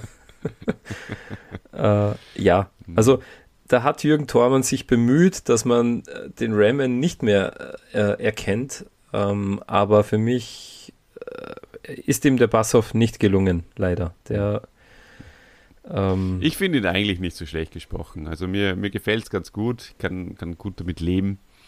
Aber ja, wie Jörg, du, wie, wie du schon gesagt hast, er ist halt schon idiotisch eigentlich, ja, wenn er davor den Ramen hat, gesprochen hat und auch dem, äh, Lutz McKenzie davor noch da war. Das ist äh, schon sehr unsauber, ja. Man hätte auch einfach sagen können, dass dann eben nicht Bassoff, sondern Raman da fliegt. Das, dann hätte das Problem schon wieder gelöst. Hm, ja, genau, der fliegt ja auch in der Hörspiel, äh, im Hörspielkosmos quasi. Ne? Ja, sozusagen. Er eigentlich fast. Ja, zur Not mhm. hätte er auch einfach am Drachen hängen können. Also einfach mhm. statt Bassoff Raman sagen, das wäre es im Grunde schon gewesen. Genau, Manchmal wäre die ein... Lösung so einfach, ja. Ja. Und vor allem, ja, na, lassen wir das. Jedenfalls, äh, Man at Arms findet bestens, oder? Das wollte äh. ich auch gerne sagen. Bestens. da ist er aber wieder da, oder? So ge gechillt er sonst immer ist. Aber hier übertreibt er vollkommen mit seinen ja, in Bestens. Der, in der stillen Nacht, wo sie leise auf dem Dach des Königspalastes landen sollen, da freut sich Man abends so richtig und sagt, He-Man, mir geht's bestens. Also, äh, ja. Genau. Irgendwas ist los mit, äh, mit unserem Man at Arms. Der, der hat den falschen Tee getrunken, glaube ich. Ja, vor allem gibt es genau. da so einen merkwürdigen Schnittfehler. Mir ist das als Kind nie aufgefallen, aber so im Laufe der Jahre habe ich dann gemerkt, dass das seltsam klingt. Gibt es später ähnlich nochmal, auch wieder bei Man at Arms, aber bei dieser Stelle, wo Thiele abgeschossen wird und dann schafft sie es gerade wieder, dann sagt er ja, siehst du, der Drache fliegt wieder ruhig. Und bei diesem siehst du, der Drache, dieser Übergang, das klingt ganz merkwürdig geschnitten. Das klingt nicht sauber. Interessant. Ist mir nicht aufgefallen, muss ich gestehen. Ja, hört noch hm. mal rein. Da, da hast du ja. ein professionelles Ohr. hm, genau. Äh, ja. ja. spannend, spannend. Äh, auch bei der, bei der Suppenszene äh, kommt mir auch vor, da passt auch irgendwie nicht äh, alles zusammen dann, äh, wenn wir dann auch gleich äh, dort sein, mhm. weil jetzt geht es ins Schloss. Ähm, dass Tila hier wieder das Opfer ist, sozusagen die einzige, die hier ihren Drachen nicht unter Kontrolle hat, natürlich auch durch äh, Fremdeinwirkung äh, von Blasterhawk. Aber ja, das übergehe ich jetzt mal äh, und ähm, mache den, den Rundown im wahrsten Sinn des Wortes, weil äh, sie landen am Dach und müssen runter in den Keller. Den Rundown im, im Schloss. Und ähm, genau, also fängt ja, an damit äh, ja. Da haben wir zuerst noch äh, die Szene beim, beim Abendessen sozusagen, äh, genau, wo ja. Skeletor mit seinen Bösewichtern äh, sitzt und, und äh, Grisler auch den, den Bluff äh, erklärt. Äh, sie, das war nur ein Scheinangriff auf Snake Mountain. Finde ich eine ne sehr gelungene Szene. Jörg, was, mhm. was sagst du? Super Szene. Auch toll kann man sich schön vorstellen, wie da so ein großes Gelage im wahrscheinlich Festsaal stattfindet super. Auch da möchte ich aber im Vergleich mit der Szene davor noch mal kurz anmerken, es wird ja da gesprochen, dass Skeletor nur darauf wartet, dass He-Man jetzt gleich angreift und dass er kommt. Er will ja, dass er kommt. Und dann versäumt er aber offenbar Wachen aufzustellen, die ab und zu mal in den Himmel gucken, weil da fliegen Leute gerade auf dem Dach und das sieht keiner, das kriegt keiner mit. Das finde ich so ein bisschen, hm. Aber ansonsten ist das hm. eine geile Szene. Hm. Er soll ja kommen. Hm. Na, Passetti, Passetti ist super. Er ist, er ist irgendwie leidenschaftlich und sadistisch zugleich, oder? So wie er, hm. wie er hm. da spricht. Und ähm, ja, und, und auch aufgefallen ist mir wieder eine schöne Geräuschkulisse, äh, die Monsterkämpfe im Hintergrund, oder? Also eigentlich mhm. essen die zu Abend, die machen aber die ganze Zeit. Also dürften wildes Ritteressen sein daheim. Die Monster sind super, auch dann am Dach sind sie super und, und später dann, wie sie alle schlafen, äh, sind sie auch nochmal super, wie sie so monstermäßig schnarchen. Ja, ja. Da hört euch mal die Folge an und, und, und, und hört mal speziell auf die Monster. Die sind wirklich sehr, sehr cool in der, in der Folge. Ähm, cool finde ich auch äh, prinzipiell, dass äh, Skeletor sich einfach mal vorbereitet auf den, auf den Angriff von He-Man ja, und sich da wirklich Gedanken drüber macht und auch die Fallen setzt. Also er übernimmt diese Position des ähm, äh, Verteidigers sozusagen äh, gut und ähm, ja, hat sich da einiges einfallen lassen. hoffentlich äh, gehen ihm nicht die, die eigenen Leute in die Fallen, denn äh, wo sie sind, das erfährt man nicht. Das, ich, ich hoffe, er hat es denen zumindest gesagt. Genau, ja, und vor allem, äh, die, die dürfte wirklich alle, ähm, keine Ahnung, im, im Vorgarten aufgestellt haben, weil äh, von, von der ganzen Treppe, vom Dachgeschoss bis in den Keller runter, ähm, und Hiemen ist ja auch die Treppen runtergelaufen, da war keine Falle äh, zu sehen oder zu merken, oder zumindest tappen sie nicht hier, äh, hinein. Ganz ähm, genau. Ja, da kommt ja. noch so ein Geplänkel äh, zwischen Skeletor, Grislor und Hordak. Zuerst Skeletor mit Grislor eben, wo eben das erklärt und, und er, er sagt auch, sei nicht so ängstlich, Grislor, das passt nicht zu dir. Finde ich auch ein super Zitat. Und dann der Dialog mit Hordak, äh, wie findet ihr den? Das äh, ist auch bemerkenswert, finde ich. Äh, vor allem Hordak, wie er hier dann agiert. Jörg, hast du da einen, einen Gedanken dazu? Auch da kann ich mich eigentlich nur wiederholen. Ich finde das toll gesprochen von Herrn Wessen und ähm, Herrn Passetti. Einfach super spannend gemacht, auch sehr glaubwürdig gemacht. Dieses, du bist so sicher, erzähl doch mal, was hast du denn vor? Und ja, pass auf, jetzt erkläre ich dir mal meinen Plan. Ich will ja, dass er kommt. Dieses Begreifen beim Zuhören, dass er genau weiß, dass Heeman das schon irgendwie schaffen wird. Der kommt da rein. Der umgeht die ganzen Sicherheitsgeschichten und die Leute, die nicht in den Himmel gucken und so. Der kriegt das irgendwie gebacken, da ins Schloss zu kommen und das irgendwie zu, zu deichseln. Und das weiß er und damit rechnet er. He-Man ist schlau genug und er ist aber darauf vorbereitet. Das ist einfach nur spannend. Mhm. mhm. Und er überzeugt ja, und auch Hordak dann sozusagen. Und äh, Hordak sagt ja dann auch, äh, ah, ich kann es kaum erwarten, das Schwert brennt mir in der Hand. Ich will gegen He-Man kämpfen. Je früher, desto besser. Also mega, echt. Mega. Ja, super geil. Äh, genau das Zitat habe ich mir auch aufgeschrieben, weil so hat, haben wir den Herrn Wessen wirklich noch, noch nie gehört. Äh, so entschlossen und, und äh, mit, mit richtig viel Kraft in der Stimme. Äh, echt, echt cool. Äh, und und äh, Skeletor antwortet ja dann, richtig Hordak, so ist es recht. Wenn wir He-Man hinter Gittern haben, kann nichts mehr unsere Macht gefährden. Dann wirklich erst dann bin ich der wahre König von Eternia. Da sind wir jetzt wieder, Olli, das haben wir auch schon ein paar Mal gehabt, äh, da sind wir wieder bei dem Momentum, wo äh, Skeletor einfach immer gleich reagiert. Immer dann, wenn er He-Man hat, dann äh, beachtet er ihn nicht, dann kümmert er sich nicht darum. Äh, hatten wir auch in dem Fünfteiler. He-Man mhm. ist ja schon verletzt am Boden gelegen und äh, ist dann von seinen Freunden wegtransportiert worden, war ihm völlig egal, ja.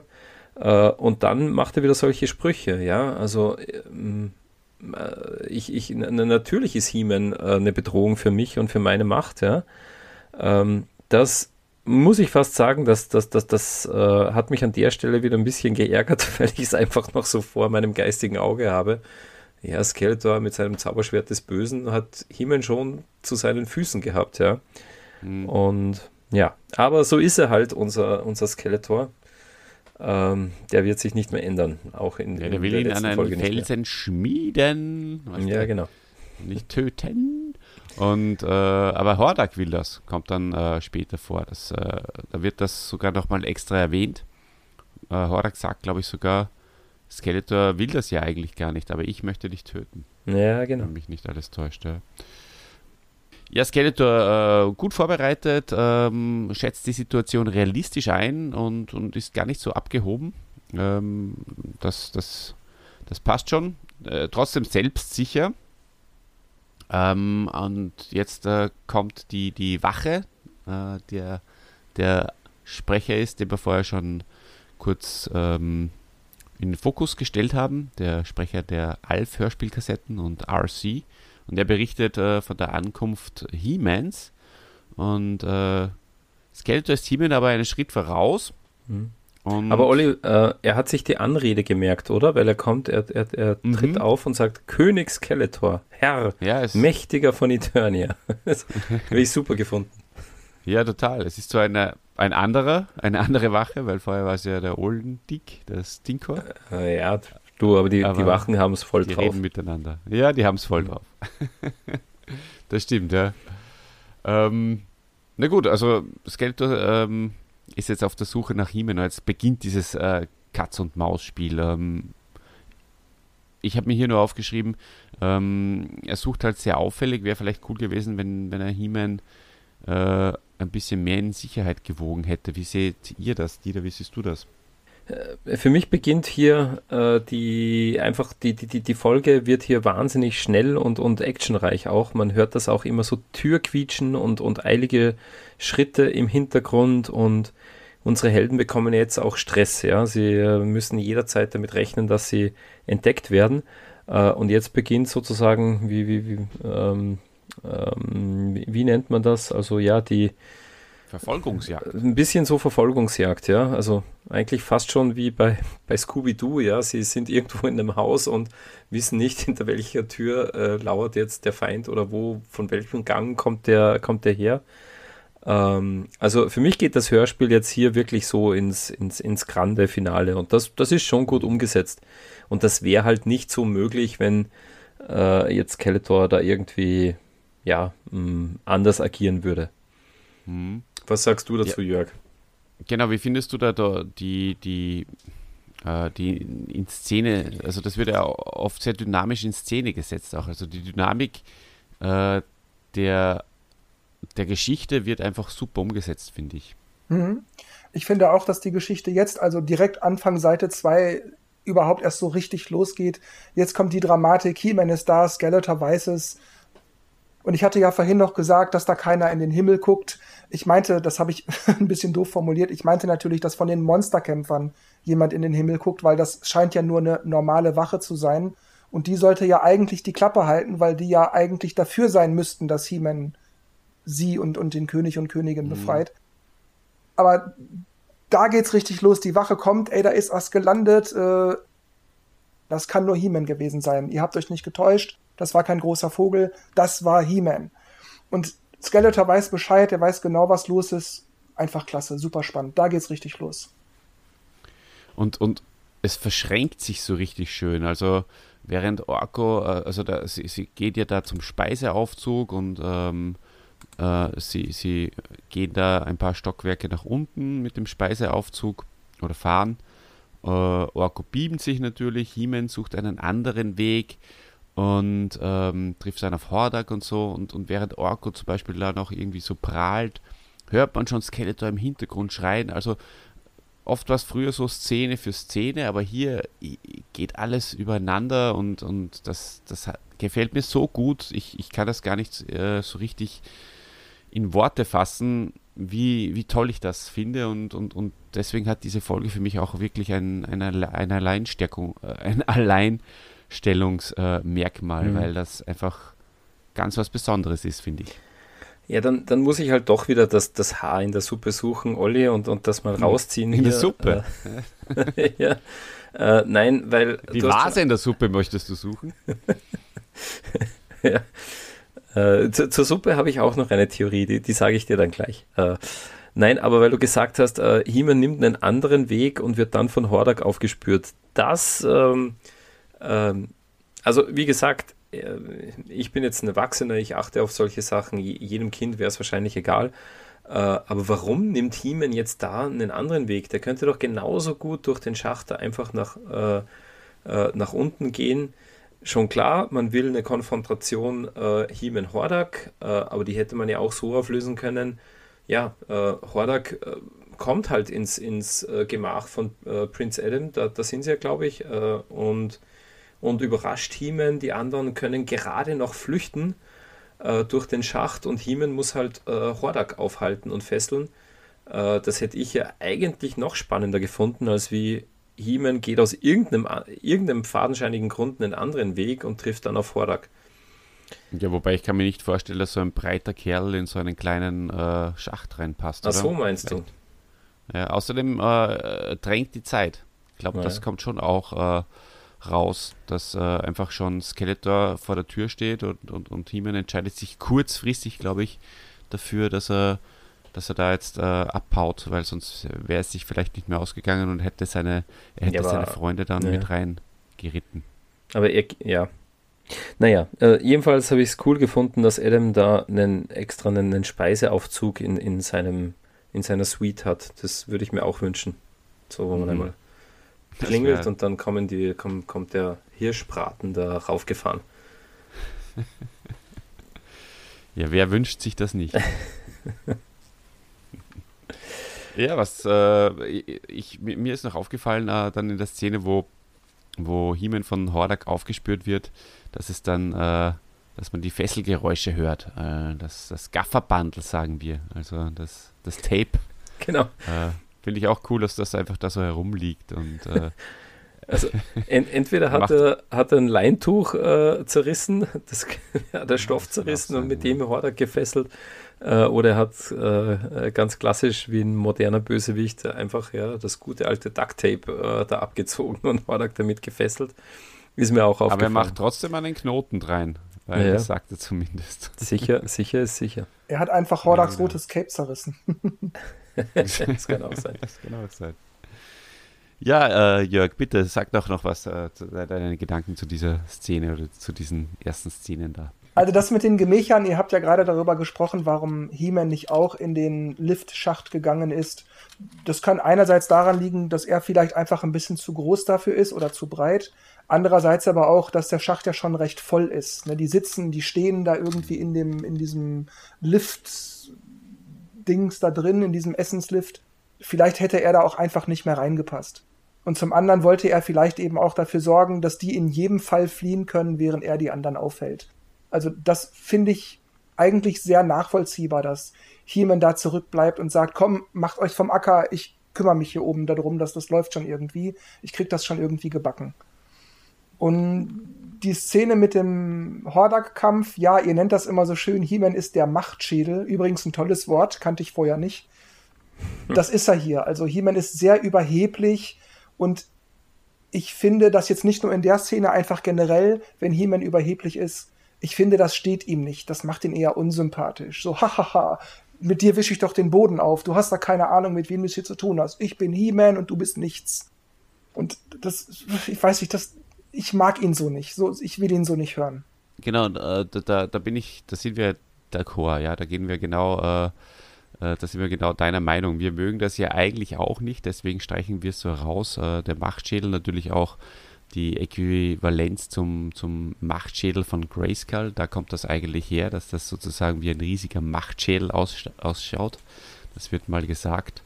Ja, also ein, ein ähm, Totenschädel ist, wo die Macht von Eternia drinsteckt, ja. Genau.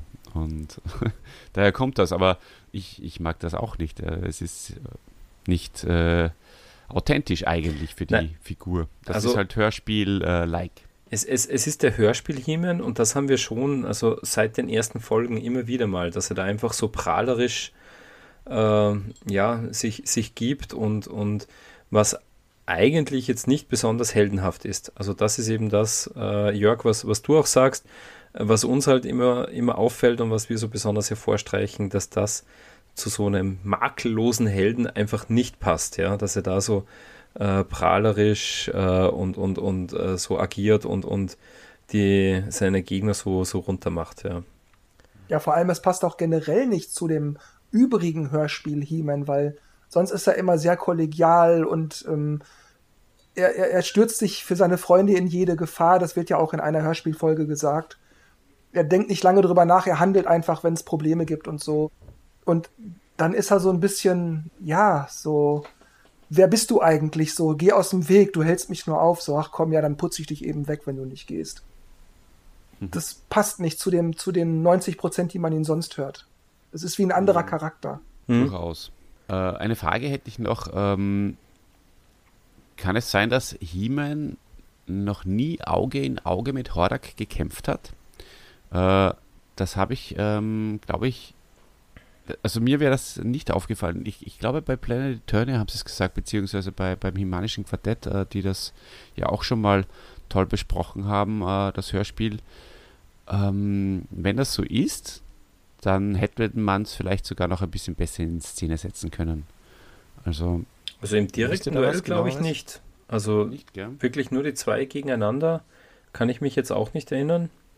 Nee, also es hm, gab ja. definitiv Szenen, in denen He-Man und Hordak insgesamt mitgekämpft haben. Vielleicht auch direkt gegeneinander, das wird dann nicht so konkret rausgestellt.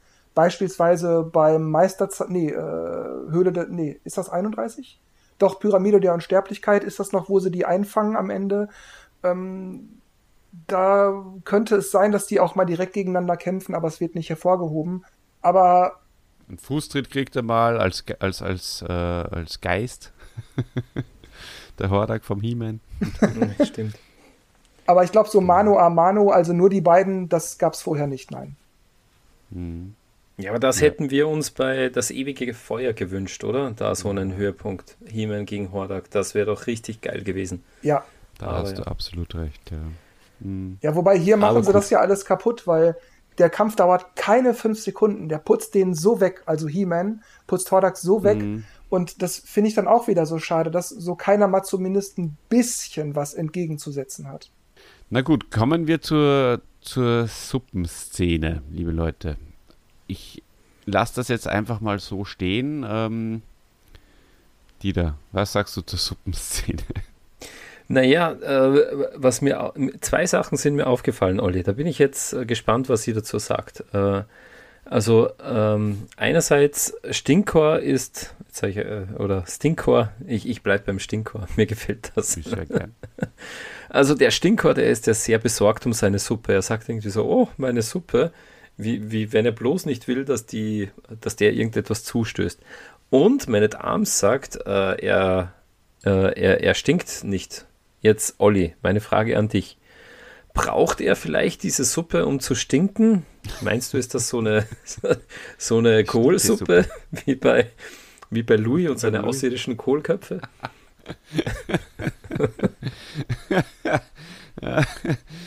Super super Idee, dass das eine Kohlsuppe ist, die den ja. Stinker noch äh, stinkiger macht. ja, also, es muss doch wahrscheinlich so ist es so, ja. Hm.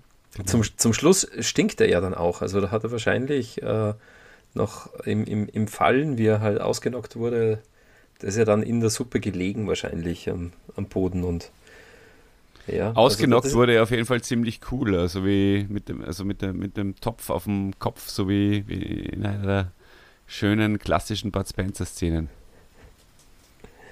Ein Gusseisen Oder? verbiegt sich nicht. Genau. Ja, Jörg, was sagst du zur Suppenszene? Ja, die ist reichlich albern. Also zum einen ja. ist dieses Geräusch, wenn der Topf den Kopf von Stinkor trifft, äh, ist es mehr so ein, so ein Pöck irgendwie. Das klingt nicht so, als würde da jemand bewusstlos oder auch nur benommen hm. werden, sondern Stimmt, ja. Es klingt wie, hey, warum schlägst du mich so? Was soll der Quatsch? Hör auf damit. Hm. Ja, also die, die Szene ist albern. Also da stehen die Masters in der Küche und er hat Angst, dass seine Suppe überkocht. Und dann kommt auch noch Tila und sagt, hey, helft nicht den Bösen, ihr gehört zu uns, ihr seid die Guten, also helft gefälligst uns. Also das, es ist einfach nur dumm. Es, es tut mir leid, es, mhm. die Szene ist blöd. Und, und der Stinkor will äh, den Köchen befehlen, sie sollen gegen die Masters kämpfen, ja. Also irgendwie eine ganz skurrile, äh, komische Szene. Bin, bin ich auch dabei. Mhm. Der Olendig spielt Und sie ihn passt Entschuldigung. auch nicht so richtig zusammen, oder? Ähm, naja, auch die von der Zusammensetzung finde ich äh, vom, vom Skript her passt es nicht. Also die, das ist total irre. Das ist irgendwie voll durcheinander gewürfelt. Der eine kommt in die Szene und sagt irgendwas, was eigentlich gar nichts äh, zur Debatte steht, äh, mit, mit, mit der Suppe, die ausgeschüttet ist und, und, und, ganz merkwürdig. Die Vase muss nicht Stinko irgendwann auch mal in der Vase sitzen, vorher schon mal? Nee, das ist Leech. Das ist Leech. Ah, das ist Leech, okay. Die armen Hordekämpfer. Also Stinko ist ja eigentlich, aber irgendwann schon mal, oder? Whatever. Aber ja. Na, aber da gebe ich Jörg äh, recht, dass die, die Szene, die. Also sie ist ja nicht mal lustig, die, die, also unfreiwillig komisch, weil es passiert jetzt auch kein, kein großer Gag oder so. Hm. Sie ist einfach nur skurril und, und passt nicht wirklich rein. Genau, und äh, zu allem Überfluss ist natürlich der Koch von Douglas Welbert gesprochen, der im Normalfall den Mechaneck spricht und auch das ist, wenn es schon verwirrend ist, dann, dann ordentlich. Das äh, haben sie sich hier wahrscheinlich ähm, als Maßstab gesetzt. Gut, Suppenszene. und, und Douglas Welbert sagt noch, ähm, äh, wir haben uns schon einiges überlegt, wir wollten Skeletor eh schon etwas auswischen und Tila sagt dann auch, es passt auch nicht rein. Wenn das ein Angebot sein ja. soll, ich ja. komme gern darauf zurück. Genau. Äh, Mhm. Völlig irre, ja. Ja, als hätte sie zum Essen eingeladen oder sowas. Ja, genau, ja. genau. Genau, das ist auch ein Zitat, das du mal rausgeschnitten hast, gell, Dieter? Mhm. Übrigens, wir hatten das ja. gerade beide angesprochen. Ich glaube, Dieter, du warst, äh, das, dass hier diese zweite Stelle ist, in der das so seltsam geschnitten ist mit Man at Arms. Wenn er sagt, na los mhm. doch, außerdem fängt Stinko an zu stinken. Da ist auch wieder dieser Übergang so merkwürdig aneinander geklebt.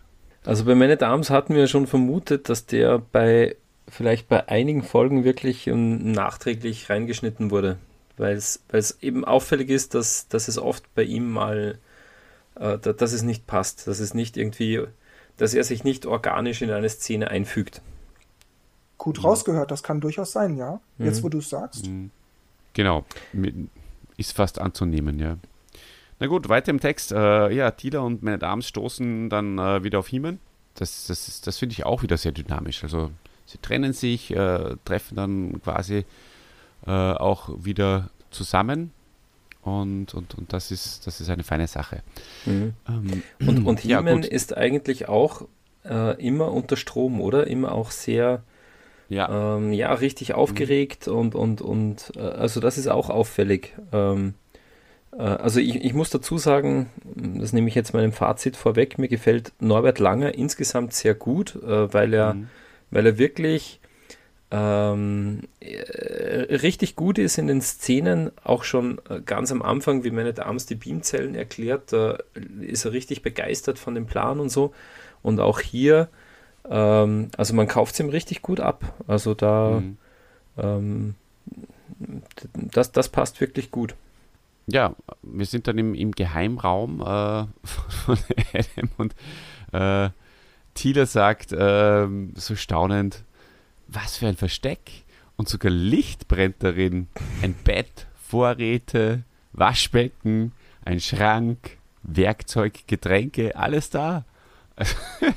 Also der spielt alle, alle Stücke, dieser Raum. Und mhm. Adam äh, wirklich ein großer Handwerker, muss man sagen. Und Versorgungsleitungen mit Starkstrom wahrscheinlich, damit äh, auch Beamzellen angeschlossen werden können. Ja. du, das ist ein Panic Room. Äh, ja. So ein, so ein Atomschutzbunker. Mhm. Genau, ähm, auf alles vorbereitet. Und ich hoffe, die Sachen sind nicht abgelaufen und äh, vielleicht war es auch das, was dann meine Arms gerochen hat. nicht Stinko, aber der stinkt in der Folge nicht, sondern äh, die ganzen abgelaufenen Lebensmittel da in Adams Raum, den er schon seit 20 Jahren nicht mehr betreten hat. Ja, ne, er beginnt naja, zu stinken, aber ja. Also, Jörg, was ja, sagst ja, du? Weil, weil er weiter ist. Ja, das ist die also, Szene, also, über die wir gerade sprachen. Ne? He-Man hat das als Junge gebaut und so. Ja, da kann man jetzt mit tausend Fragen kommen. Würde das nicht bedeuten, dass He-Man schon als Junge im Schloss gelebt hat? Warum fällt da Tila nichts auf? Findet die das nicht seltsam? Der junge He-Man im Schloss, warum hat die das nie mitgekriegt? Bla bla bla. Also kann man jetzt ewig drauf rumreiten, aber ich denke, da wurde einfach versäumt, das ordentlich zu verklausulieren, wie das gemeint ist. Hm. Äh, Jörg, weil ich es gerade sehe, ich habe das ähm, sogar hier noch extra äh, an dieser Stelle herausgeschrieben, weil wir vorher darüber diskutiert haben. Man at Arms sagt, so, das hast du also als kleiner Junge eingerichtet, so anerkennend, hm, nicht schlecht. Also, aber hier ist Thieler in der Szene dabei. Äh, von daher ist das die, die Auflösung sozusagen zur Frage von vorher. Also es ist tatsächlich ähm, die Stelle, wo Thieler dann ähm, ja, äh, stutzig werden müsste. Mhm. Genau. So wie wir es vorher besprochen haben, Olli. genau. Eh, nur vorher haben wir gesagt, äh, möglicherweise hat es Thieler äh, nicht mh, direkt mitbekommen, ja, weil ja in der vorherigen Szene, Szene, war Thieler nicht dabei. Aber jetzt ist sie dabei und mein ja. Arm sagt es wortwörtlich und spricht ihn direkt an. Deswegen. Ja, also es ist ja auch ungeschickt, dass man nicht abends das so anspricht vor, vor Thieler. Ähm, aber ja, das hat Jörg vorhin äh, eh schon ausgeführt. In dieser mhm. Szene, da müsste Thieler sagen, Moment mal, Hiemen, du warst als Junge schon hier. Mhm. Vor allem, weil wir auch in den Vorfolgen auch äh, immer wieder so Szenen gehabt haben, äh, ja, wo, wo Thieler dann so ein bisschen was hört, hey, was, was quatscht ihr da, was habt ihr da für ein Geheimnis? Ah, ich komme euch schon noch dahinter. Und da mh, hm, reagiert sie gar nicht. Ja. Also das ist nicht, mhm. nicht, nicht ganz, äh, ja, mh, hm, passt, nicht, passt nicht gut rein. Genau, ähm, deswegen gehen wir gleich wieder weiter. Ähm, die Maschine wird zusammengebaut und wir kommen wieder zu Skeletor, der, der tobt vor Wut, äh, weil seine Mannen versagen. Also ist auch großartig, wie Skeletor hier wie wahnsinnig sagt, äh, König Skeletor, wie kann ich König sein, wenn Hiemen hier ein- und ausgeht und ihr nicht fassen könnt? Das ist super. Und er nennt äh, Hordak einen Narren, der sich von ihm fesseln lässt. Mhm. Also, er sagt, und er sagt, Hordak, endlich! Wo bist du so lange geblieben? Es ist längst heller Tag. Und er überdehnt die Worte so, aber du lässt dich nicht blicken, so wirklich wie so, hey, äh, warum kommst du so spät nach Hause? Ja, wieder die ganze Nacht durchgezecht. ja, ja. ja, und dann kommt ja Orko in die Szene und da sagt er dieses großartige Orko, dieser Winzling, hm. äh, wo das Ling so be betont. er ist weg. Ja, der ist einfach fuchsig wie die Sau gerade, das hört man sehr deutlich ja. raus. Der ist böse, der ist enttäuscht. Ja, Hervorragend. Es ist ja, super. Und, und er, er hat auch einen guten Grund, enttäuscht zu sein, weil, ähm, ja, weil, weil He-Man in keine einzige äh, Falle getappt ist. Und ja, ich habe sie vorher schon angesprochen, aber so wirklich, was da für, für Fallen aufgestellt wurden oder was sie sich da überlegt hat, das, das wird nicht wirklich äh, aufgeklärt. Also ja, mhm.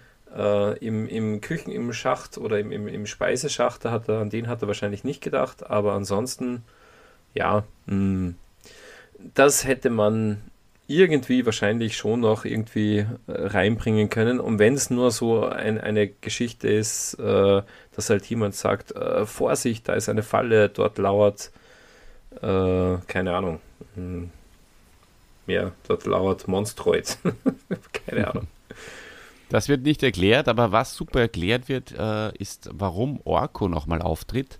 Und das gefällt mir auch wieder sehr, sehr gut, weil er hält hier die Evils zum Narren. Ähm, und ähm, hier begreift aber Skeletor sofort, dass das Orko nur deswegen machen kann, damit äh, sozusagen He-Man Zeit herausschindet oder Orko für He-Man äh, Zeit herausschindet und äh, dann die Gefangenen beschreiben kann. Das, das finde ich auch wieder sehr, sehr cool. Unbedingt, ja. ja. Na, ist auch wieder sehr schlau. Also man merkt, die, äh, die Helden haben einen, einen Plan. Äh, Skeletor hat auch einen Plan, aber der funktioniert nicht. Aber der Plan von, äh, von unseren Helden, der funktioniert ganz gut. Ja. Auch, auch das finde ich ja gut gelöst. Ähm, also einerseits Orko als Ablenkung, andererseits aber auch, mh, mm, ja, wir haben schon drüber gesprochen, die Szene in der Küche und, und der Koch Mechanic äh, ja auch noch so, ja, äh, wir möchten gerne äh, Skeletor äh, eins auswischen. Äh, also auch hier ähm, wird, wird man sozusagen schon darauf hingeführt, naja, ähm, dann sollen die Köche doch den, den Wachen etwas ins, ins Essen mischen oder in, ins Getränk mischen, äh, dass die einschlafen. Also das ist wirklich, das hat alles Hand und Fuß, was sie da machen.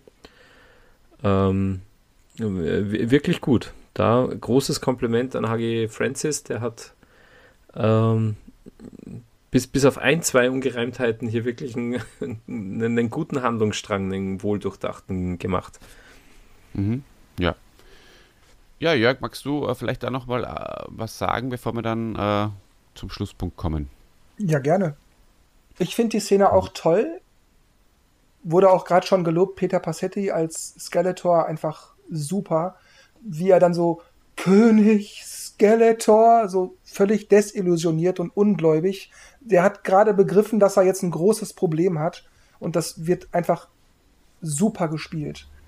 Mm, ich finde, das habt ihr auch schon beide gesagt, mit den Fallen, dass da Skeletor so viele vorbereitet hätte, aber man hört und sieht irgendwie keine, beziehungsweise He-Man und die anderen können mehr oder weniger, wie sie wollen, durch das Schloss äh, durchlaufen. Ich meine, jetzt befiehlt er gleich Hordak, er soll hunderte Horde-Trooper einsetzen, dass auf keinen Fall die Gefangenen entkommen, dass sie bewacht werden. Ja, hätte er das mal einen halben Abend vorher befohlen, dann hätten überall die Horde-Trooper rumgestanden und hätten vielleicht verhindert, dass He-Man überhaupt ins Schloss kommt. Oder ihn zumindest früher entdeckt oder immer sagen können, wo er gerade ist, über Funk oder irgendwas. Und das sind dann so diese Kontinuitätsfehler, wo man dann sagen muss, ja, das gibt dann in der Endnote dann leider Punktabzug, weil wo sind denn die ganzen Fallen? So, das, das hätte die Spannung viel, viel höher gehalten, viel länger hochgehalten, weil wenn man mit dem Hörspiel durch ist, muss man sich dann eben fragen, ja, wo waren denn die Fallen? Wo waren denn die Wachen? Wo waren die Monsterkämpfer, als man sie aus Sicht von Skeletor gebraucht hätte?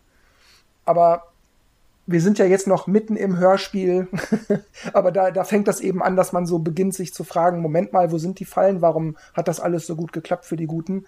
Aber wir sind jetzt mhm. noch mitten im Hörspiel und super Szene, einfach toll. Außer mhm. Orko, wenn der auftaucht und die Bösen veralbert, das hat für mich immer so ein bisschen was von Slapstick. Also bis zu dem Moment, wo Orko auftaucht, finde ich das super, aber dann wird's für mich wieder eine Spur zu albern, weil das hat immer so ein bisschen was von den Three Stooges, wenn Mo die beiden mit den Fingern in die Augen piekt oder irgendwas und die sagen dann, aua. Irgendwie so ist das dann mit den, ah, er schießt, da ist er, da ist er, oh nein, er ist links, ah, doch, da oben. Das muss nicht sein. Mhm. Ja, zumindest schießen sie sich nicht gegenseitig ab. Das ja. ist ja schon mal, schon ja, relativ schlau. Weil dann Monsterkämpfer äh, schlau genug ist zu sagen, nein, nicht schießen, ihr verletzt euch gegenseitig. Ja, also Eben, da, ja, also auch das ein Novum. Ja, äh, also auch die, die denken mit in der Folge, ist wirklich mhm. unglaublich. Ja? Äh, nein, äh, Jörg, da gebe ich dir recht. Ähm, das haben wir auch äh, schon festgestellt. Also Orko, mh, der ja in in früheren Folgen wirklich auch, ja, in vielen Folgen auch eine, eine, Ernsthaftigkeit transportiert, natürlich auch immer für die Gags sorgt, aber zwischendrin halt auch mal mitgelitten hat oder, oder auch mal, äh, ja, der Held war. Der ist in dieser Folge, ja, nur, nur, nur der, der, der Clown und für den Klamauk zuständig. Das, mhm. das ist ein bisschen schade, weil ich mag ja Orko als Charakter sehr in, äh, in dem ganzen äh, äh, Masters-Kosmos. Äh, weil der ist einfach ein Charakter mit, mit äh, viel mehr Tiefgang, als er jetzt in den letzten Folgen dargestellt wurde. Aber insgesamt ähm, finde ich, hat auch die Orko-Szene ganz gut gepasst, ähm, ähm, weil es nochmal herausstreicht, ähm, ja, Orko macht das einfach gut, ja. Er äh, er lenkt die Kämpfer ab, er, er schafft es, Skeletor wirklich äh, voll die Aufmerksamkeit von Skeletor auf sich zu ziehen. Seine ganzen Monsterkämpfe, die jagen nur ihm hinterher. Und äh, insgesamt finde ich die Szene schon, schon sehr gelungen. Und, und die Monsterkämpfe sind auch wieder super, wie, wie sie, also das, das kann man sich, da kann man sich gut hineinfühlen, wie, wie die jetzt ihm hinterherjagen und, und immer wieder sowas dahinmurmeln. Hm, hat, hat gut gepasst. Da würde ich dir in dem Punkt zustimmen. Mich stört nur dieses Klamaukige. Ne, wenn Orko, mhm. ich bin hier, nein, ich bin da, nein, ich bin hier, ich bin jetzt da hinten. Wenn das nicht gewesen wäre, sondern wenn er einfach sozusagen vor denen wegläuft, sich immer wieder umbeamt oder so und die rennen ihm mhm. hinterher, dann hätte ich das in Ordnung gefunden. Aber es ist eben dieses Three Stooges-mäßige, dieses Alberne. Das finde ich halt nicht gut an der Szene. Ansonsten stimme ich dir zu, die Ablenkung ist völlig in Ordnung für Skeletor reicht es zumindest, weil der, der, der, der, somit bringt der Skeletor völlig aus der Fassung und äh, auch das transportiert Passetti wieder ganz, ganz, ganz hervorragend und, und wieder da so richtig am Schluss dann durchdreht und ähm, und, und, und seine Laune komplett verfliegt, äh, wo er noch so selbstsicher war bis dato. Und, und dann merkt er, oh, es, es wird eng. Sie, sie haben es tatsächlich geschafft und, äh, und, und, und sind äh, bis zu den, ähm, zu den Gefangenen vorgestoßen. Mhm. Und das ist einfach großartig. Na, das, das ist jetzt genau der Moment, äh, Olli, also wo äh, Orko beamt sich weg und Skeletor sagt noch so, oh, dieser Winzling, er ist weg. Mhm.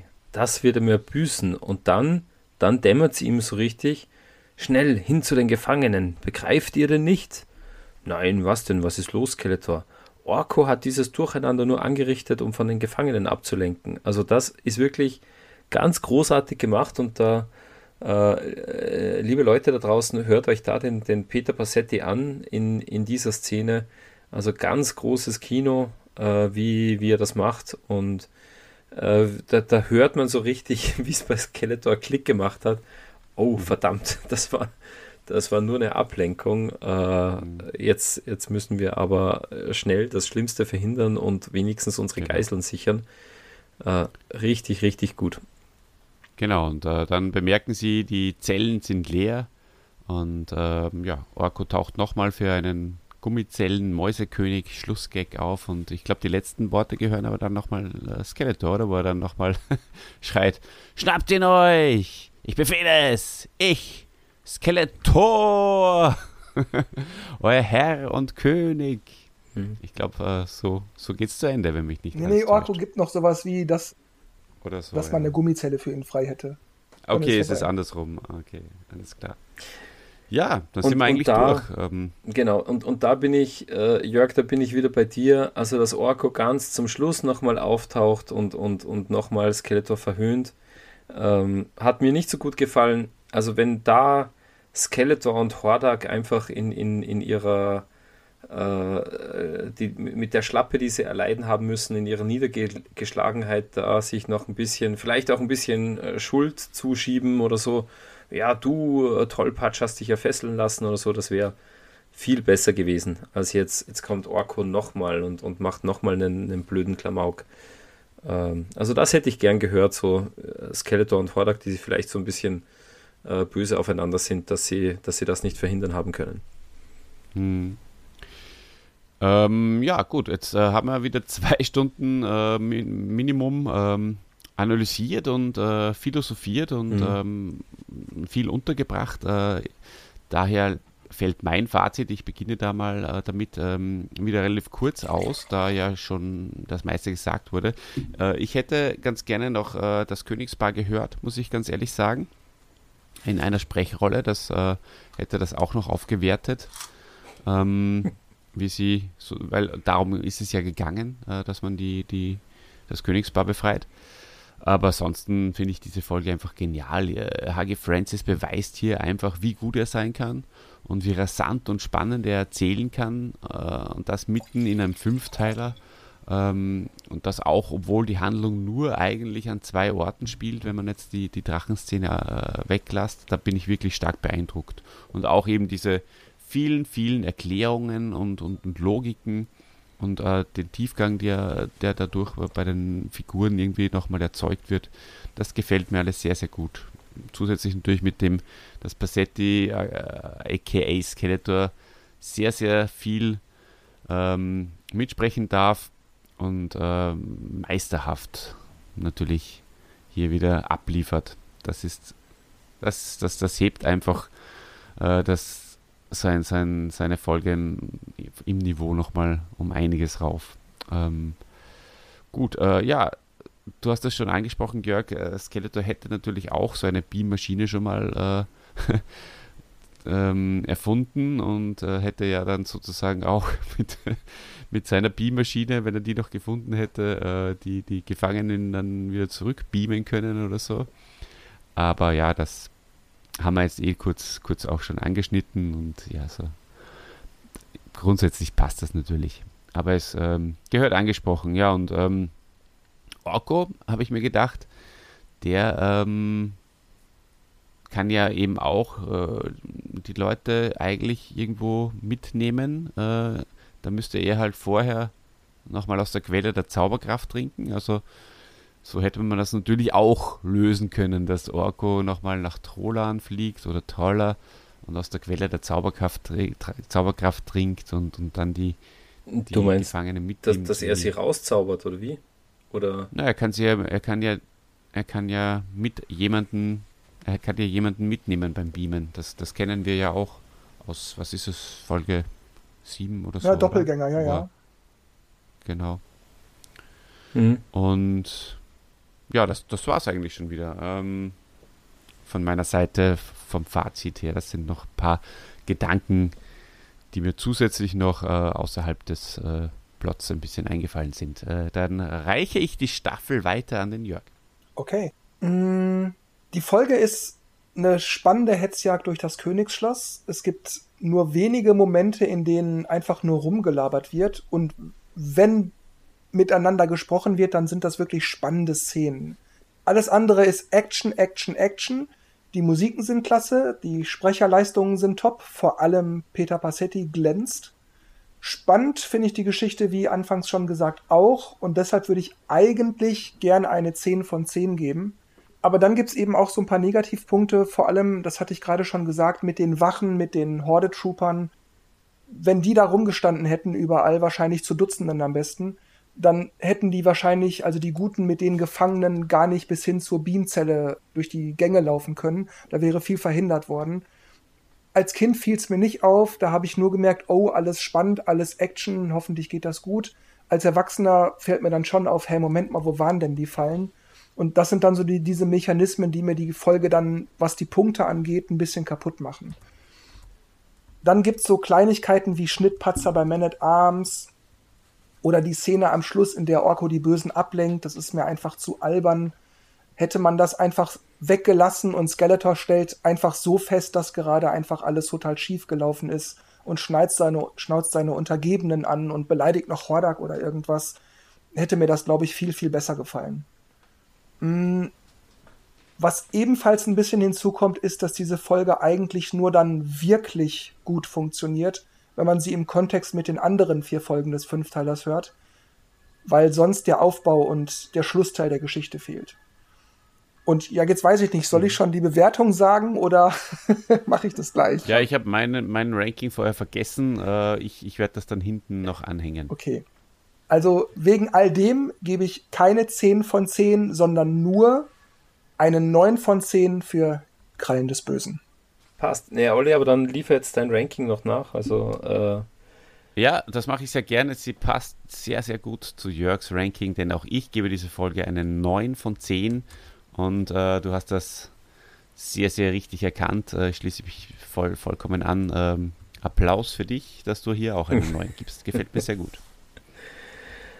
Ja, wunderbar. Ja, dann, dann darf ich schließen. Ähm, also für mich ist das die, die Folge der, der schlauen Ideen, äh, die Folge der irgendwie äh, Oldschool-Musikthemen. Ich habe mich wirklich zurückversetzt gefühlt. Ähm, kann mich auch erinnern, äh, so wie sie den, den ersten äh, Angriff äh, abschlagen äh, oder zurückschlagen, wie sie über den Geheimgang im Skeletors Schlafgemach reingekommen sind da hört man dann auch wieder dieses äh, Musikthema, nicht das Heldenthema, aber immer das, wenn, wenn, wenn die Helden so einen, einen Zwischensieg äh, erreichen. Äh, also irgendwie war das wieder im Vergleich zu den letzten Folgen, war es wieder von, von der Musik her so ein Gefühl wie bei den, wie bei den allerersten Folgen. Genau, äh, überhaupt überdurchschnittlich gute Sprecherleistung, äh, wirklich von, von allen, finde ich sehr gut.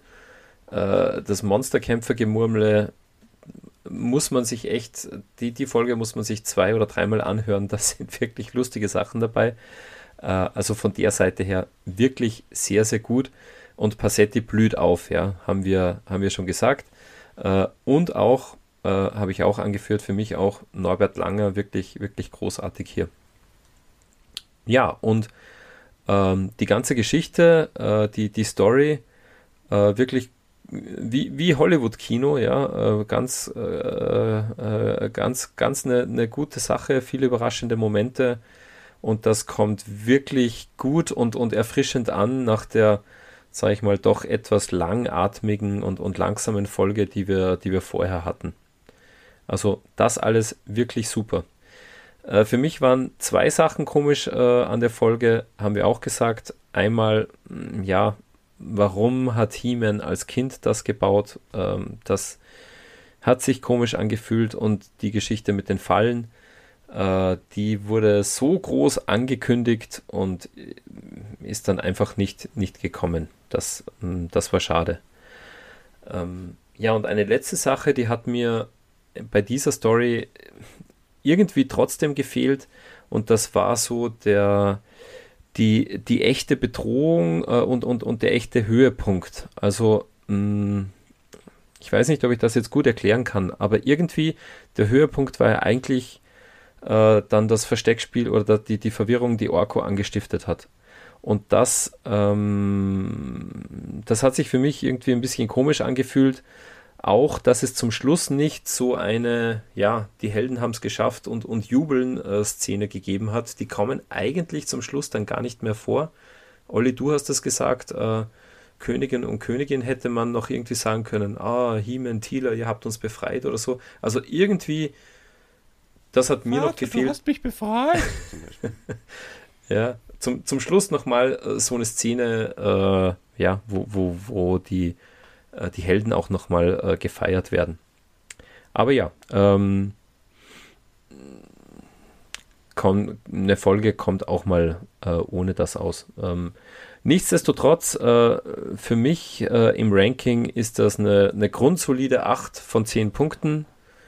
Ähm, genau, da bin ich. Na schau, ja. super Dieter, freut mich. Ich sag mal, wenn hier dann auch nochmal, wenn sich äh, da alle Beteiligten nochmal aufraffen hätten können und nochmal unsere Lieblingscharaktere von den Evils irgendwie nochmal reinbringen hätten können, dann, dann wäre das eine 10 von 10, wenn da Trapjaw, Beastman, Treeclops und so vorkäme. Naja. Wie geil wäre das? Na, ist aber nicht das, so. das ist nicht so. Und also ich, ich bin da bei Jörg, ein paar Sachen haben schon noch gefehlt für, für eine 10. Hm. Genau. Nein, aber die Folge funktioniert super gut. Also wirklich, wirklich ganz gut. Ja. Ja, dann sage ich danke. Vielen Dank, Jörg, dass du dir die Zeit genommen hast, ähm, mit uns durch dieses äh, Hörspiel zu gehen. Eines fehlt noch, da machen wir eine, eine, eine ein knallendes Abschlussfest, lieber Dieter, mhm. mit zwei uns äh, bekannten Gästen. Wir verraten noch nicht, welche es sein werden, aber es passt zum Payoff äh, unseres kleinen äh, Intro-Hörspiels. Und äh, da freue ich mich natürlich auch schon. Ähm, ja, lieber Jörg, wir äh, hören uns hoffentlich auch noch in der einen oder anderen Form. Ähm, wir verraten ja nach wie vor noch nicht. Ähm, vielleicht macht man das auch nächste Folge, müssen wir uns mal zusammenreden, Dieter, was wir dann wirklich nachher machen nach der, äh, nach der letzten Folge.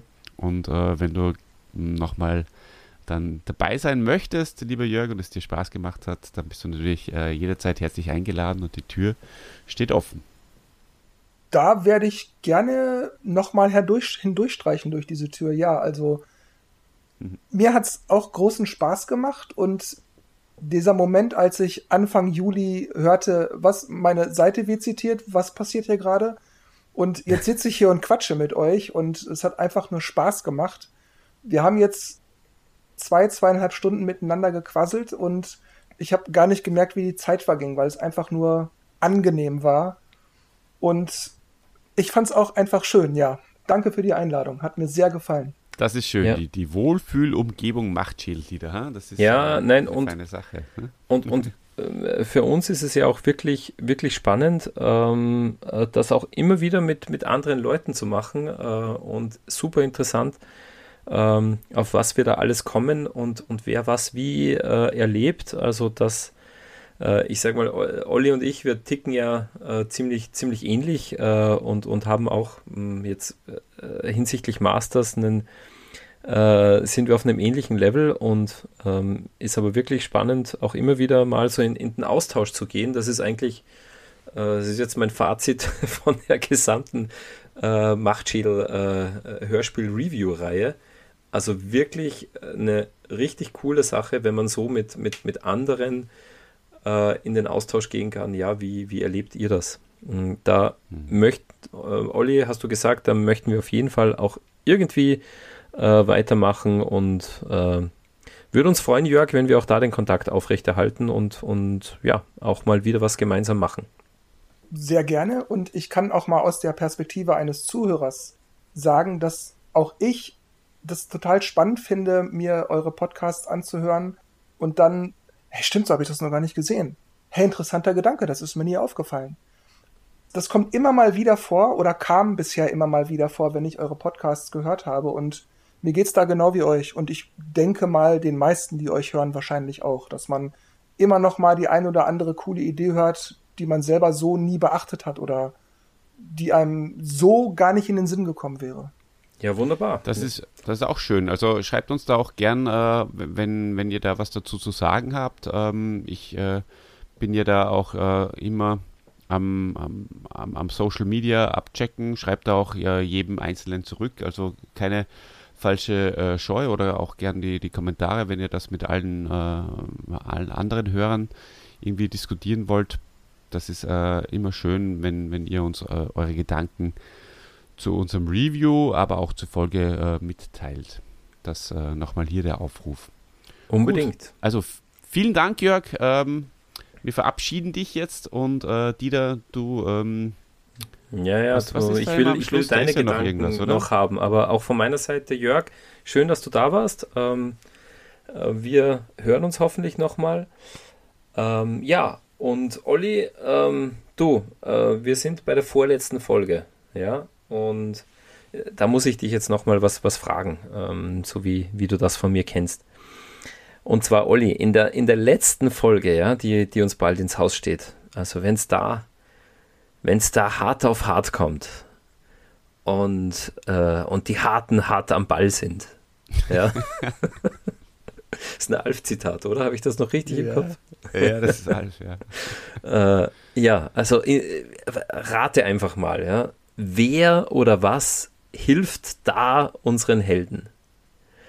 Ist das ein tanzender schwarzer Schiedsrichter? Ist das ein stinkend weiß-schwarzes Kriechtier? Sind das geheimnisvolle schwarze Irrlichter?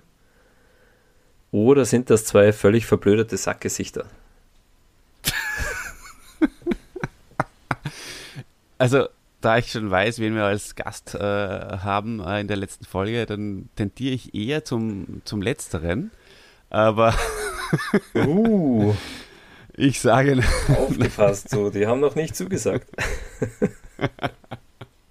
Nein, ähm, Liebe geht raus natürlich ähm, in ein anderes Universum. Ähm, aber ich, ähm, nach diesem kleinen Insider, ich ähm, entscheide mich für die schwarzen Irrlichter.